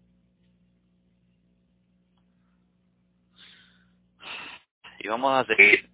Si el amo de la sierva hebrea no quiere casarse con ella según la intención inicial, o si el hijo no quiere casarse con ella, no podrá ser vendido a otro. Si hubiera destinado para su hijo, la tratará como se trata a las hijas. Alegoría. Si la sierva Israel, esa es la alegoría, se casa con el hijo, será tratada como una hija. 21.10. Si tomara otra mujer aparte de ella, no le disminuirá nada de su comida, ni de su vestido, ni de su derecho matrimonial. Pechat. ¿Eh? Literalmente. ¿Cuál ¿Qué es lo que es? Comida, vestido y derecho matrimonial. El derecho matrimonial es, ya usted sabe, la unión en su lecho. Para mucha gente que no entiende lo que es derecho matrimonial. Comida, usted puede llamarle ahora en, español o en nuestra mentalidad griega, griega occidental, comida un derecho matrimonial y vestido también. Pero ¿por qué dice derecho matrimonial después? Derecho matrimonial tiene que ver con el coito, con juntarse, con unirse, volverse uno. ¿Eh? Porque él hizo un pacto con esa mujer. Esas tres cosas son las que un esposo está obligado a entregar a su esposa. El Mashiach se apegó a, esta ley de los siervos para con nosotros, así que no hará ninguna injusticia en su parte. ¿Y por qué habla de dos si elige otra mujer, si toma otra mujer? Es porque Israel se volvió dos casas de Israel. La gente no entiende el sentido remets alegórico que hay. Israel se dividió en dos mujeres y el Mashiach es un solo esposo. Y esa sola, esas dos mujeres se va a volver una, ¿eh? una sola. Es por eso que Jeremías 31, 31 habla de casa de Israel y casa de Judá. Y después, cuando dice que va a ser redimida, que va a ser el nuevo pacto, dice todo Israel como una sola. También Hebreos 8, del, del 8 al 11 habla de esto también. Casa de Israel y casa de Judá. O sea que si usted es un gentil, usted no pertenece a este pacto. Tiene que volverse a Israel. Israel no se vuelve a los gentiles, es los gentiles Israel.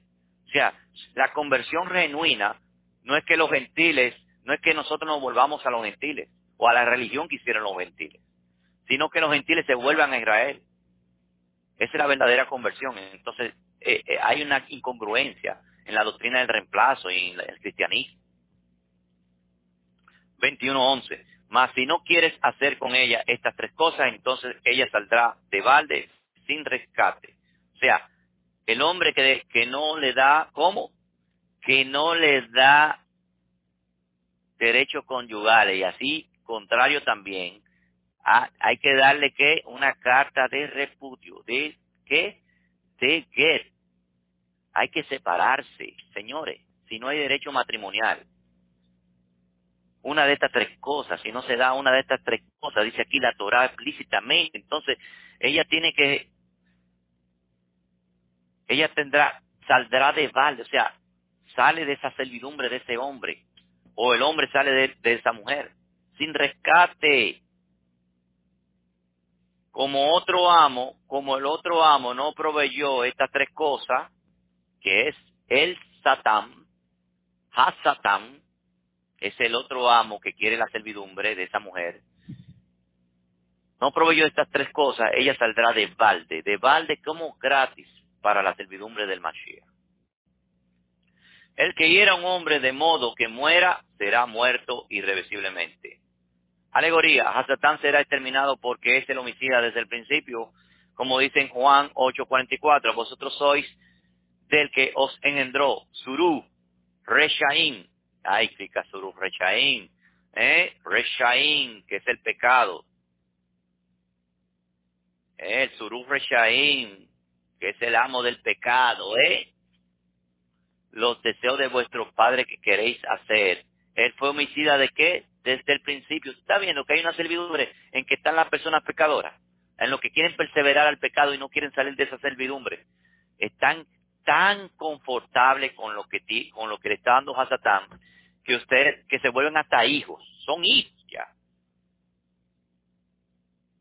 Del que engendró. Dice homicida desde el Hajreshit, ¿eh? Hareshit desde el principio, nunca actuó legítimamente porque jamás estuvo en la verdad, pues no hay verdad en él. Cuando habla mentira, habla de su propia naturaleza, pues es el es mentiroso y, es su propio padre. ¿Cómo? Es su propio padre. Esta es la versión código real que más me interesó porque es la que más se ajusta a la Torah. 21.13. Más si no le más si no le armó una celada, sino que Elohim designó que la persona fuese muerta por su mano, en tal caso yo le señalaré el lugar donde se refugiarse. Hay lugar de refugio. Si no fue por propósito, sino Shalom, Eduardo Espinosa.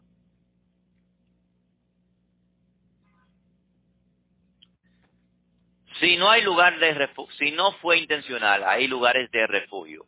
¿Eh? Efraín es un homicida no intencional, no sabía lo que estaba haciendo.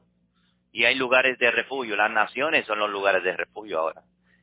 Literal, si una muerte no fue por maldad, entonces ya le consideraba una ciudad de refugio. De aquí entendemos que no es lo mismo asesinar que matar. El asesinato tiene premeditación y alevosía. El matar es un acto físico sin motivos o sin intenciones. El asesinato tiene motivos e intenciones. El homicida o asesinato fue introducido por Hasatán, que es homicida desde el principio. Caín fue el primer humano que asesinó haciendo obra la siembra de Hasatán. Alegoría. Efraín ha sido homicida involuntario cuando, o sea, mató. Es una persona matadora, no no eh, asesina, no asesino, ¿eh? para que tenga la, la, la, el concepto en español. Ha sido homicida involuntario, que es matador. Cuando la sangre de los inocentes fueron derramadas por su necedad, eso fue esparcido en las naciones. Él fue esparcido entre las naciones, que son las ciudades de refugio, para que no fuese exterminado por el vengador de la sangre. El Ben, ay, el, el Goel Hadam, el Goel Hadam, el vengador de la sangre. Pero si alguno de su propia voluntad mata a otro deliberadamente después de, premeditarlo, vamos a leer de nuevo, pero si alguno de su propia voluntad mata a otro deliberadamente después de premeditarlo, lo tomarás aún de mi altar y lo matará. Lo tomarás de mi altar, aun si fuese. Peshat, literal. Por eso Joás, o Joás, fue muerto en el altar por matar a Abner, hijo de Ner, y Amasa, hijo de Jeter, comandante del ejército de Yahudá. Y eso está en Primera de Reyes 2.31, donde hasta en el mismo altar mataron a Joab. Joab no se acordó de esta de este mandamiento.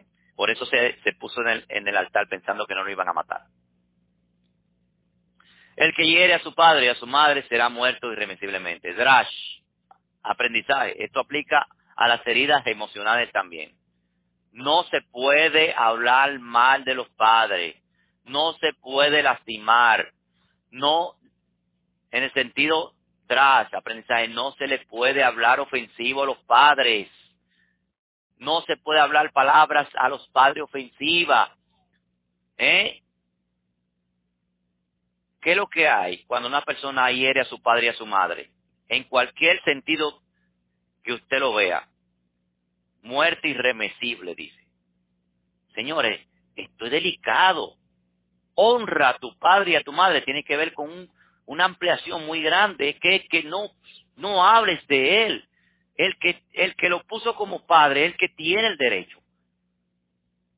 Pero el que de tu padre puede ser el peor del mundo, usted no puede hablar de él. Usted no puede ofenderlo, no puede hacer leña, ni pescar en río revuelto con tu padre o con tu madre. La madre Jerusalén, recuérdense en sentido sot, y tu Padre en la profundidad de todas las profundidades. Es el Avino, nuestro Padre que está en los Shamay. 21.16, el que robare una persona y la vendiere, fuere hallado en poder y fuese hallado en su poder, será muerto irremisiblemente.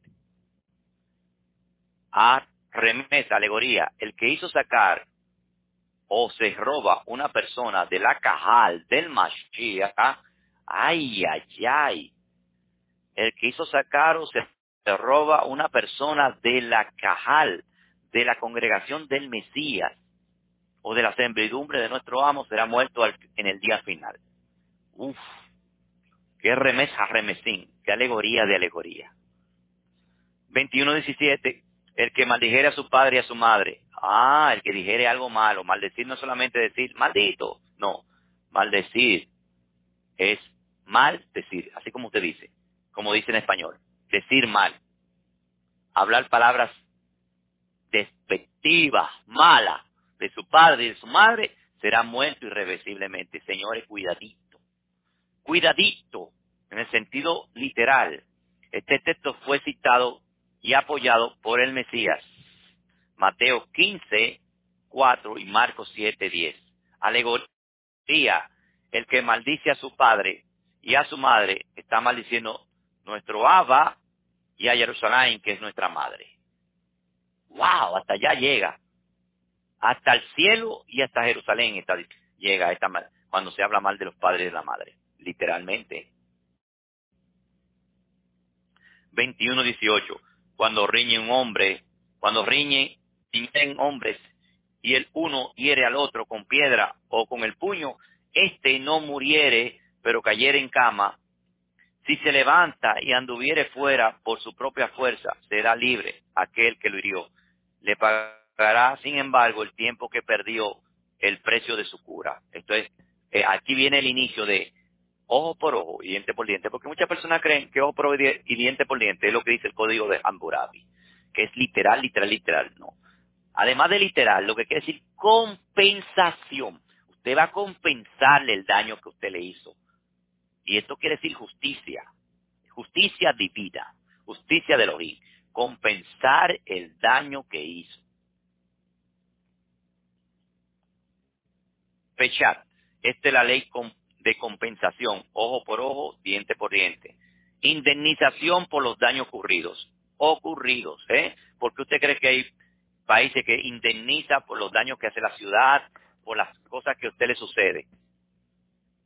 Porque tienen ojo por ojo y diente por diente. Y mucha gente, la, la, doctrina del reemplazo, ven ojo por ojo y diente por diente, porque no andan en el espíritu, en el rúa, y ellos creen que andan en el rúa, y por eso cuestionan la Torah por el ojo por ojo y diente por diente. Y decía, oh, si yo te saco un ojo, tú tienes que sacarme un ojo a mí. Oigan cómo es que lo, cómo que lo razonan. En vez de, en vez de saber que es un lenguaje alegórico, decir yo te voy a compensar si te hago un daño. ¿Eh? La mente carnal. La mente carnal no anda en el rúa porque ni la, ni la oye ni obedece ni puede obedecer la Torá. 21.20. Esto está en el libro de Romanos. Que la verdadera justificación son los, no son los oidores de la Torá, sino los hacedores de la Torá. 21.20. Cuando alguno hiere a su siervo y a su sierva extranjero con palo, de modo que mueran bajo, la bajo sus manos, serán ciertamente vengados. El castigo es la pena capital por medio de la espada.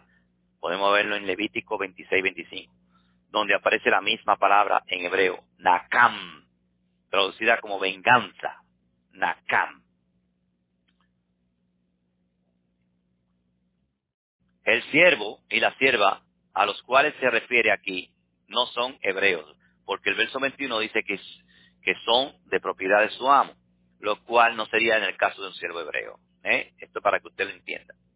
21, 21. Más si sobreviviere un día o dos, que quiere decir 24 horas o más, no será vengado por cuanto es su, es su dinero. ¿Cómo? Esto se refiere a los esclavos que eran extranjeros porque fueron tomados de por botín. Es en el sentido pechar.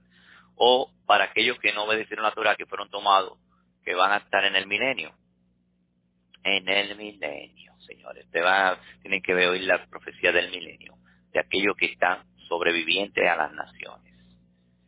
Cuando riñere hombres y golpearan una mujer preñada, de modo que salieran sus criaturas sin que haya de, desgracia, de, de muerte en la mujer, el culpable será ciertamente multado conforme a lo que impusiere el marido de la mujer, lo cual piará por el aborto. O sea, hará expiación por el aborto. Quiere decir que el aborto ¿no? en la Torah es pagado con multa. O sea, no se, no se acepta aborto. Pero si hay aborto por algún accidente, tiene que haber indemnización, señores. Esto quiere decir que es sagrado también el que una persona haya, haga que una, que un, que un ser que está en la barriga muera, aunque sea un feto. Esto lo dice la Torah. Peshat, literal, tiene que pagar una indemnización por el feto otorgado por un Beit Din, o sea, una casa del juicio, y el padre del feto. En este caso, la muerte de una criatura que todavía no ha nacido por parte de algún individuo, no se otorga la pena de muerte. No se le otorga todavía la pena de muerte. Esto hay que reconocerlo. Pero esto fue, estamos hablando de algo que fue accidental. Si algo por alevosía que la persona hace que una persona hiere eh, a una embarazada por alevosía, ya tenemos otro, otra condena. Más si resultase en desgracia en la mujer, dará vida por vida, ¿eh? vida por vida, eso es la ley del talión. Ojo por ojo, aquí viene ya la, la expresión, ojo por ojo, diente por diente, mano por mano, pie por pie. Y la gente cree que es del código de Hammurabi que sale esto. Dice que Moshe copió del código de Hammurabi. Solamente aquellos que no tienen emuná se pueden creer este cuentecito de hadas. Si Moshe lo que hizo fue que transmitió la Torah que estaba desde los Shamay legítimamente y, y, y como debe de ser, no como Hammurabi, un rey pagano, que no conoce Torah, desvirtuó los mismos de la ley oral que existía. 21, 25. Quemadura por quemadura, herida por herida, contusión por contusión. Según el Talmud, según el registro nacional de la nación hebrea, que es el Talmud, o la Mishnah también, conjunto de libros llamado la Mishnah, Aquí no se refiere a tomar oros de otro para recompensar por un daño hecho. ¿eh? Repito, según el Talmud, aquí no se refiere a tomar los órganos del otro en recompensa por un daño hecho, sino de pagar con dinero el valor de un miembro dañado. Según la disminución del valor de la persona que en comparación con una persona intacta en el caso de que hubiese sido vendida en un mercado. La primera de los dos cinco, de los cinco, la primera de los cinco tipos de compensación por daño físico, NESET, es reempleada por la, es empleada de por vida en caso de que una persona tenga pérdida en su trabajo por ese daño. Mm, el NESET. Por ejemplo, una persona trabajando con dos manos y, dos pies ganaba 100 y después de la pérdida de alguno de sus órganos solo puede ganar 40, el agresor tendrá que indemnizar 60% durante el resto de su vida para que recompensar la pérdida. Es un ejemplo de, de compensación. Pechat. Como hemos dicho antes, como hemos dicho antes, esta ley es una ley de compensación, su énfasis es en la igualdad, igualdad, y no para que se aplique literalmente. En el código de Hammurabi ya está la ley, ya esta ley existía y se aplica literalmente. Miren lo que dice Wikipedia, ley del talión. ¿Eh? Les talionis. Así es en latín es la denominada tradicional del principio jurídico, oye, está en el principio jurídico de, los, de la justicia retributiva en, en, la norma que imponía un castigo que se identificaba con el crimen. ¿Cómo? O sea, una compensación. La norma que imponía un castigo que se identificaba con el crimen cometido, obteniéndose la reciprocidad. ¿Están entendiendo? Tiene que haber una reciprocidad, tiene que haber una balanza.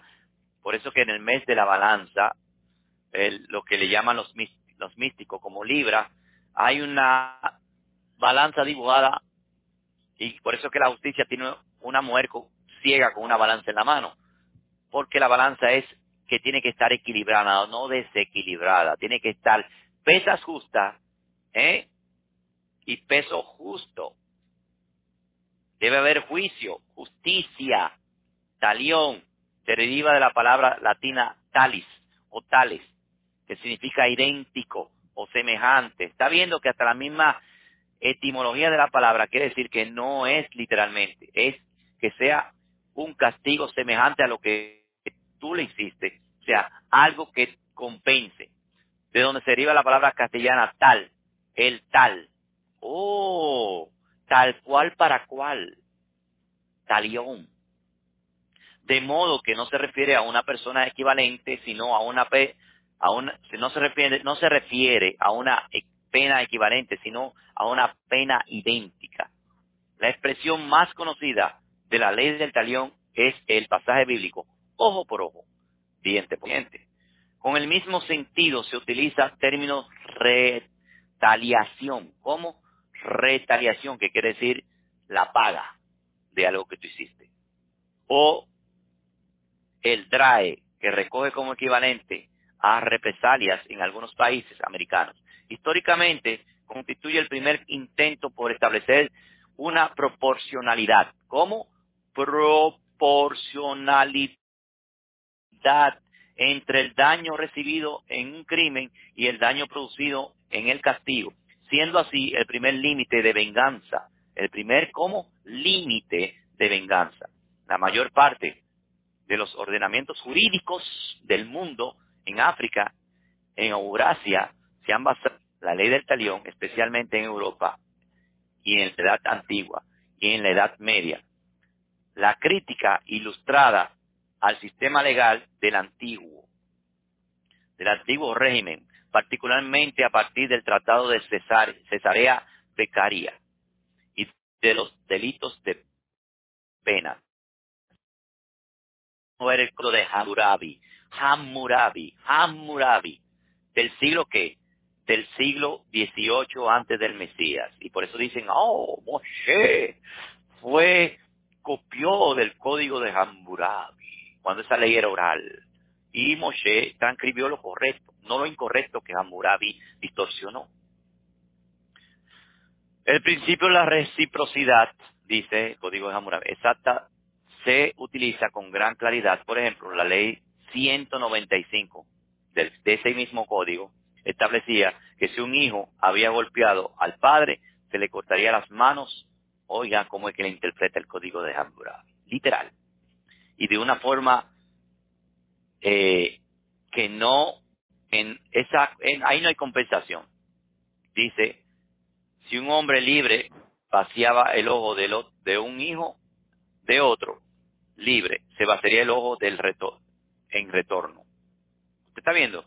Que no hay compensación, sino que es algo como literal, que lo usa el código de Hammurabi.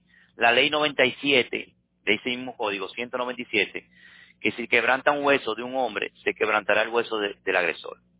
Y las leyes 2229 y, y 229 y 233 establecen castigo equivalente al daño causado que debía sufrir. El arquitecto cuya construcción se derrumba, las penas menores consentían en la reparación del daño, devolviendo materias primas tales como plata, trigo. O sea que aquí sí se contempla la compensación también en el código de Hammurabi. O sea, un código que es de un pagano, ¿eh? En los casos que no existía daño físico, se buscaba una forma de compensación física. De modo tal, por ejemplo, que el autor de un robo se le cortaba las manos. ¿Ve cómo está en cosa, eh, cómo se interpretaba en una mente pagana? En la ley mosaica dice también, si usted lo busca en internet, Mira cómo que le llaman a la Torah, la ley mosaica. Eso para mí es una ofensa. De que ley mosaica. y que recogida en el Antiguo Testamento. Y así usted va a ver que usted en Wikipedia va a encontrar este tipo de definición, porque se trata de hombres que no estudian Torah, sino intelectuales. Pero según el Mashiach, esta es la ley que sigue vigente. ¿Cómo? Según Mashiach. Es, es la ley que sigue vigente hasta la venida, hasta su venida, como dice el libro de Matillahu 2652. Yahshua le dijo, pon tu espada de vuelta a, a Kefa, ¿eh? Pon tu espada de vuelta donde pertenece, porque todo el que usa la espada morirá por la espada. ¿Cómo usted puede decir eso en una sola palabra? Ojo por ojo, diente por diente.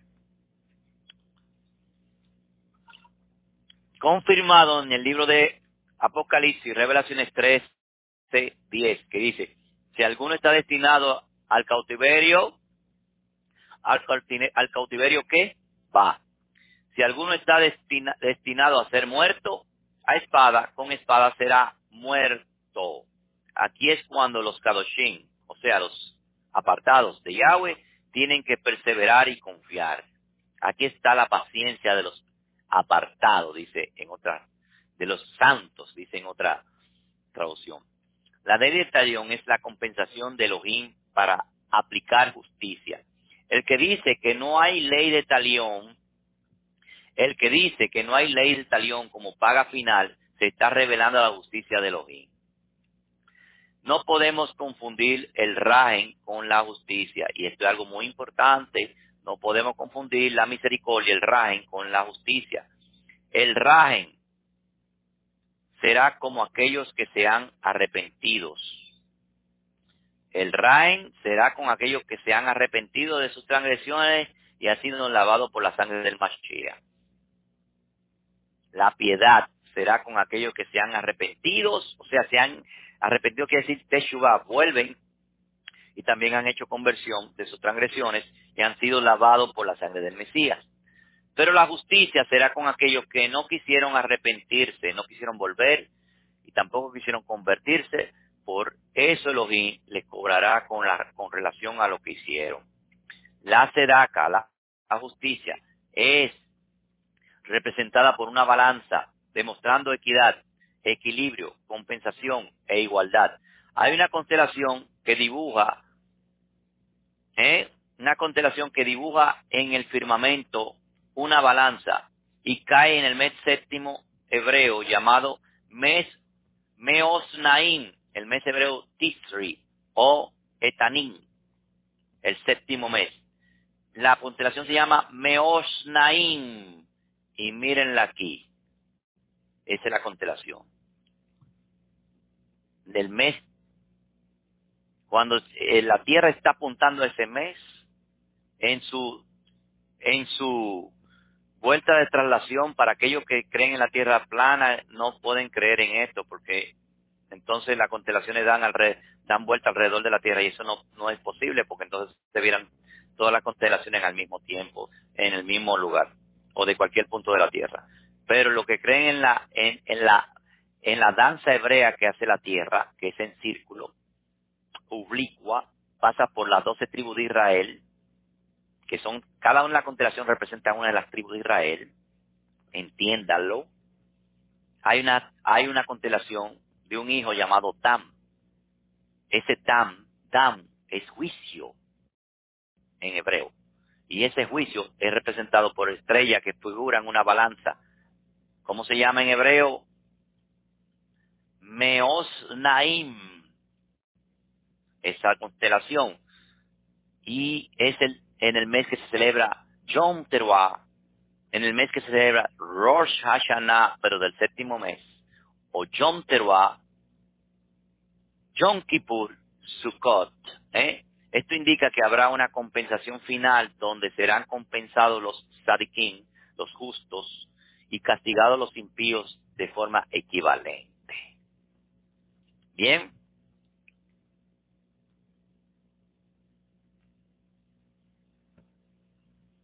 Perfecto. Bendito sea el nombre de Yahweh. ¿eh? Estamos en dos horas y estamos por la mitad. Yo creo que vamos a dejarlo aquí dos horas y media. Vamos a seguir hasta que sean dos horas y media.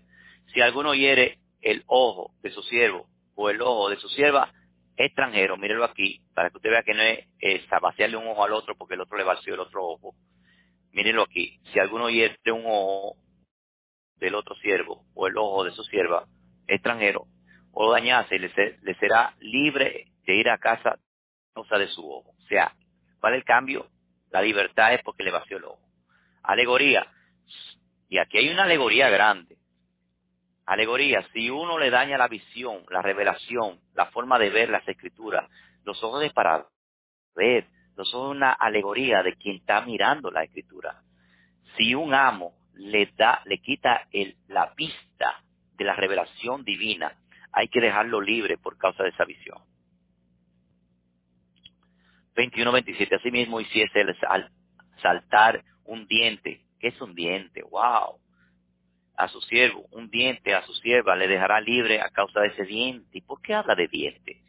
Alegoría, esto alude a la provoca, esto alude si provoca, se distorsiona el mensaje de los ajín. La boca es para hablar, entonces si usted distorsiona la boca, le hiere la boca y los dientes están en el, hablar. Distorsiona el mensaje de los ajín, de la que es una del Mashiach, ¿eh? 21, 28. Cuando el buey u otro animal corneare a un hombre o mujer de modo que muere, será apedreado irremisiblemente aquel buey y no será comida su carne, mas el dueño del buey quemará, quedará a sueldo, perdón, quedará a sueldo. Alegoría. Si los de Efraín causan daño irreparable, será condenado a la lapidación. Y usted sabe lo que toca como final paga para aquellos Efraín que no se arrepienten de su pecado, que son, es el acorneamiento. Pero si el buey estuviese avesado, acorneado, desde ayer y antes ayer tres veces, y se le hubiera advertido al dueño, y él le hubiera guardado de modo que matare al hombre o a la mujer, el buey será apedreado y su dueño también. O sea, que Satán, que, que Efraín va a ser liberado y que no pueden y no, que no puede seguir haciendo que Efraín peque. Y Hasatán, el adversario, lo apoya, que es el amo que tiene Efraín cautivo, y los ampara para seguir en la maldad. Ellos dos serán lapidados. 21.30. Si le hubiera impuesto rescate, pagará por la redención de su vida conforme a todo lo que le fue dicho. Alegoría. Ese rescate lo pagó Mashiach. 21.31. Sea que el buey haya corneado un niño, sea que haya corneado una niña, conforme a esta sentencia se hará con él. Alegoría. Sea el daño que haya hecho a Efraín, pagará. Porque un niño, como niños, Efraín, los que vienen como niños, ven, que vengan los niños a mí, porque de los tales el Malhut Hashamay. Efraín cuando regresa, regresa como un niño. ¿Eh? Como un niño, recuerden. Si el buey cornease a un siervo o a una sierva, el dueño pagará 30 ciclos de plata a su amo. ¿30 cuántos? ¿30 y cuántos? 30 shekelín de plata a su amo. Y el buey será apedreado. ¿Quién pagó 30? ¿Por, cuál, ¿Por quién pagaron 30 monedas de plata? Remés, alegoría, el rescate por el daño que provocó Efraín es de 30 ciclos de plata, como se revela en Mateo 26, 15. Y se le dijo, ¿qué me daréis? ¿Qué me vas a dar? ¿Qué me daréis a dar? Y yo os entregaré, y ellos asignaron 30 piezas de plata. Ah, esto es asombroso. Mateo 27, 3. Entonces Judas y Judá el que le había entregado, viendo que era condenado, volvió arrepentido. ¿Volvió como? Arrepentido, no fue arrepentido, remordido. Y las treinta piezas de plata a los principales sacerdotes y a los ancianos. Treinta piezas de plata. El pago que se paga por un toro que acornea. por Efraín acorneando, ¿eh? La paga de su transgresión. Mashiach pagó con su vida para que Efraín no sea lapidado. Esta es la alegoría. Habíamos dicho antes en, la parashá Miket que Yosef fue vendido por 20 monedas de plata, porque ese era el costo de los patriarcas. Pero los otros 10 restantes, que representan los esparcidos y los que se añaden, por eso son como Yosef significa el que añade, añade 10 más. Por eso son 10 restantes. 21.33. Cuando alguno abriese un pozo, abriese que un pozo, una revelación, no lo, no lo, no lo taparé y cayere, y no lo tapare y cayere allí el buey y el asno, no lo taparé y cayere allí el buey y el asno. Alegoría, remés. Si alguno dijese una falsa enseñanza, porque este pozo donde cae el asno no es una revelación de los shamay, es un pozo, un pozo sin agua. Quiere decir una falsa enseñanza. Y si lo dijere, si dijere una falsa enseñanza, por eso no rectifica y no rectificare, cae Efraín. Por no rectificarse, cae Efraín. Quiere decir que si alguno abriere un pozo, si alguno diera una falsa revelación que no tiene agua, y cae quién por esa falsa enseñanza. ¿Quién es que está cayendo ahora mismo en todas las cosas que hacen por ahí, que dicen que de Torah, y no son de Torah? Efraín, el que está volviendo. ¿Y qué sigue diciendo? El dueño del pozo pagará dinero, lo cual cualquier valor o dará a su dueño, más el valor del animal muerto descontará. Alegoría, el autor de aquella enseñanza pagará. Vamos a ver cómo va. Estamos en 18.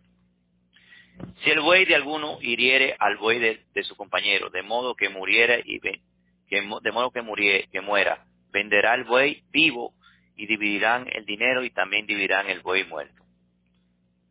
Esto está en proceso. ¿Qué significa si muere el buey? Sea, la paga de la muerte de los, del Efraín que murió. Aquí viene, esto no se me ha revelado todavía qué quiere decir esta misma. Meditemos aquí. Porque toda misma tiene un secreto. Pero tenemos que pasar por los tres niveles principales de revelación que pertenece a los hombres. Más, más se sabía que el buey estaba avesado a cornear, o sea, se estaba avisando de que era propenso a cornear. Ayer y antes de ayer, tres veces. Dueño no lo guardaba sin falta, pagará buey por buey. Muerto se, buey por buey muerto, y será para, será para él perjudicado y descontado el precio. Alegoría, si el pecado de Efraín es reincidente, deliberadamente el pago será el doble. 21.37, cuando alguno hurtare buey o carnero, está, viendo que todo es con buey. Ese carnero ahora, lo degollaréis y lo vendiere, y lo vendiere. Cinco bueyes redimirá, cinco bueyes restituirán por un por buey y cuatro carneros por un carnero. Alegoría, el que se ha perdido es Efraín y fue hurtado por Hasatán. En Lucas 19.8, 19.8 al 9 habla de, de, los de saqueo, que dice que se ha robado. He aquí el Adón. Sacáis puesto de pie, dijo al Adón, he aquí, Adón, la mitad de mis bienes daré a los pobres. Y si en algo he robado a alguno, se lo restituiré cuatriplicado. Y Yahshua le dijo, hoy ha venido la salvación a esta casa. ¿Y qué es lo que es cuatriplicado? Es el pago de un cordero, mira, por cuatro carneros, cuatro veces. Saca y pago el costo del hurto de un carnero. Ah, entendamos la Torah ahora. ¿Y qué es un carnero? El Mashiach. El hurto que se le hizo a Mashiach pagó Sakai. Por eso restituyó lo que se le robó al Mashiach. Señores, aquí hay mucha tela por donde cortar. Y por eso por eso no, le, no le hurtemos al Mashiach jamás. Vamos a restituir. Restituyamos. Cuatro veces el hurto, el hurto de un carnero. y cinco veces el hurto de un buey.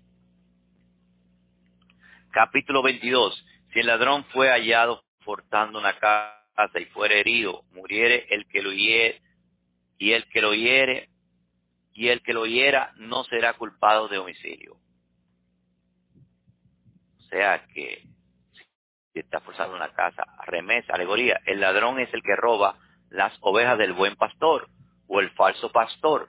Johanan 10.1 dice, de cierto, de cierto, de cierto os digo, el que no entra por la puerta, ¿cuál es la puerta? Mashiach, del redil de las ovejas, sino que sube por otra parte, y recuérdense que la puerta de las ovejas es la alegoría también de la puerta de la entrada del Mishkan, para entrar al atrio, que es el Mashiach, la Jotma, después viene, que es la sabiduría, la, la santifica, la, dice, la Jotma, como dicen en 1 Corintios 1.30, de él es Yahshua HaMashiach para nosotros. Jotma, justificación, que es el, el atrio. Jotma, la puerta. Justificación, el atrio. Santificación, el lugar santo, o lugar Kadosh. Y redención, el Kodesh HaKodashim, o lo que le dicen el lugar santísimo. Y el que no entra por esa puerta, que es Mashiach, sino que sube por otra parte, ese es ladrón, ladrón y salteador. Y el Mashiach tiene que ver con la Torah y toda la parte, todo lo que tiene que ver con Israel. ¿eh? O sea que si no entrara por esa puerta de la raíz hebrea, por todo lo que implica Israel y la Torah, es un ladrón y un salteador. Si es en la noche, porque aquí está hablando de la noche también, cuando usted vaya a ver, si es en la noche, quiere decir en desconocimiento, no será culpable de su muerte. Mas si el sol hubiera salido, dice aquí 22.2, sobre él, el que lo hiera y mate será culpable de homicidio. Mas si no muere, el ladrón pagará por su robo. Y si, tuvi, y si no tuviere con él, con el, si no tuviera con qué hacerlo, será vendido como por su hurto. Alegoría. Los falsos pastores tienen su paga cuando, cuando ya hay revelación. Los falsos pastores, o sea, cuando ya está la revelación de la raíz hebrea, si todavía siguen diciendo, ¿eh? Falsa doctrina, dice, los falsos pastores tienen su paga cuando ya hay revelación. Cuando ya hay revelación, no podemos matarlo. O sea, no se puede, cuando, mientras está la luz de la Torah, no se puede culpar a los que, no, que están en tinieblas, que están hurtando. O sea, no se le puede agredir. Déjenlo, porque la verdad ya se está alumbrando. Ya está el sol afuera, ya se está viendo, todo está obvio. Todo... 22.3. Si lo que hurtó fuera hallado vivo en su poder, o, o, ca, o buey o asno o carnero, con el doble la restitución. Si una persona se arrepiente de sus pecados, tendrá que hacer restitución por el daño cometido, como lo hizo Saqueo, que Saqueo estaba dispuesto a restituir más allá de lo, de lo que es justo, estipulado en la Torá, pero también dice que él, él paga la paga de un carnero, que la hemos visto. Es una evidencia clara de su arrepentimiento y por esto la salvación llegó a su casa. Si no hay una disposición de restitución por el daño causado, no ha habido arrepentimiento verdadero y la salvación no es auténtica. Querido lector o querido que me escucha, que está mirándola para allá, si antes de entregar tu vida a de Israel cometiste robos o daños físicos, está obligado a restituirlo hasta donde te sea posible. Si no lo haces, tu arrepentimiento no es sincero y la salvación no ha llegado a tu vida. perfecto. Cuando alguno dejare pastar al campo o una viña a su bestia, habiendo soltado a su animal, éste haya en campo ajeno de lo mejor de su propio campo o de la mejor de su propia viña pagará. Alegoría, el pasto es la quejuna, el sacerdocio del Mashiach. Como dice Johanán 10.9. Yo soy la puerta. Si alguno entra por mí, estará a salvo. y entrará y saldrá y encontrará que pasto. Recuérdense que todo el mundo de la Torah es, todo, las, todo el lenguaje de la Torah es un lenguaje que tiene unas dimensiones profundas y que tienen sentido alegórico, sentido peshat, literal, y trash, enseñanza. Pero aquí está la figura del pasto, ¿eh? que habla aquí en este mandamiento, de que, que el pasto. Si alguno pasta en la quejuná, en el sacerdocio del Mashiach solamente para aprovecharse, tendrá que indemnizar con el mismo valor de lo que se aprovechó. Por eso los gentiles devolverán las riquezas y también los que se dicen ser judíos y no lo son. En Isaías 60:11 dice, tus puertas estarán continuo abiertas, no se cerrarán ni de día ni de noche, para que a ti sean traídas las riquezas de los gentiles, de las naciones, y conducida hasta ti tus reyes, sus reyes. En Apocalipsis, en Revelaciones 3.9 dice, de la sinagoga de Hasatán, de los que dicen ser yahudí, judíos, y no lo son, sino que mienten. Te daré alguno, y yo haré que vengan y se potren a tus pies, reconociendo que yo te amado. Aleluya. Aleluya. Estamos en dos horas y veintiocho minutos. Y aquí dejo la primera parte de esta para allá, para allá mispatín. Para, para allá mispatín. Y cada vez que leemos una porción de la para allá, mira una para allá tan interesante como esta que no puedo dejarla así, de que es rápido, ay, leerla rápido, tengo que, miren el segundo que dice, el 22.5 cuando hubiere un fuego y ya hallando espina se consumiere la, la, la las mieses o del campo y aquel que encendió el fuego deberá sin falta pagar. Cuando un hombre diere a su prójimo dinero u objeto a guardar y fuese hurtado de las cosas de la casa del tal hombre, si se hallaren al ladrón pagará el doble. Si el ladrón no fuere hallado, el dueño de la casa será presentado ante los jueces para jurar que no ha metido su mano en la propiedad de su compañero. La restitución es doble en este caso si el ladrón ha hecho un juramento para declarar su inocencia. En otro caso, solo se devuelve lo que se fue hurtado. En toda cuestión de delito, sobre buey, sobre asno, sobre carnero, sobre ropa, sobre toda cosa alguna, este este es mío. Ante los jueces vendrá la causa de los, de los dos. Aquel de los jueces condenará, de los jueces condenaren y pagarán el doble de su compañero. Aquí la palabra hebrea Elohim se traduce como jueces, al igual que el, el pasuk o el verso siguiente. Los jueces han sido la autoridad delegada para, que, para representar a Elohim en el juicio en la tierra. Y así decimos cada vez que somos pronunciamos una parte de la Torah, un fragmento de la Torah, una para decimos Hasat, Hasat, Hasat, Beni Haset.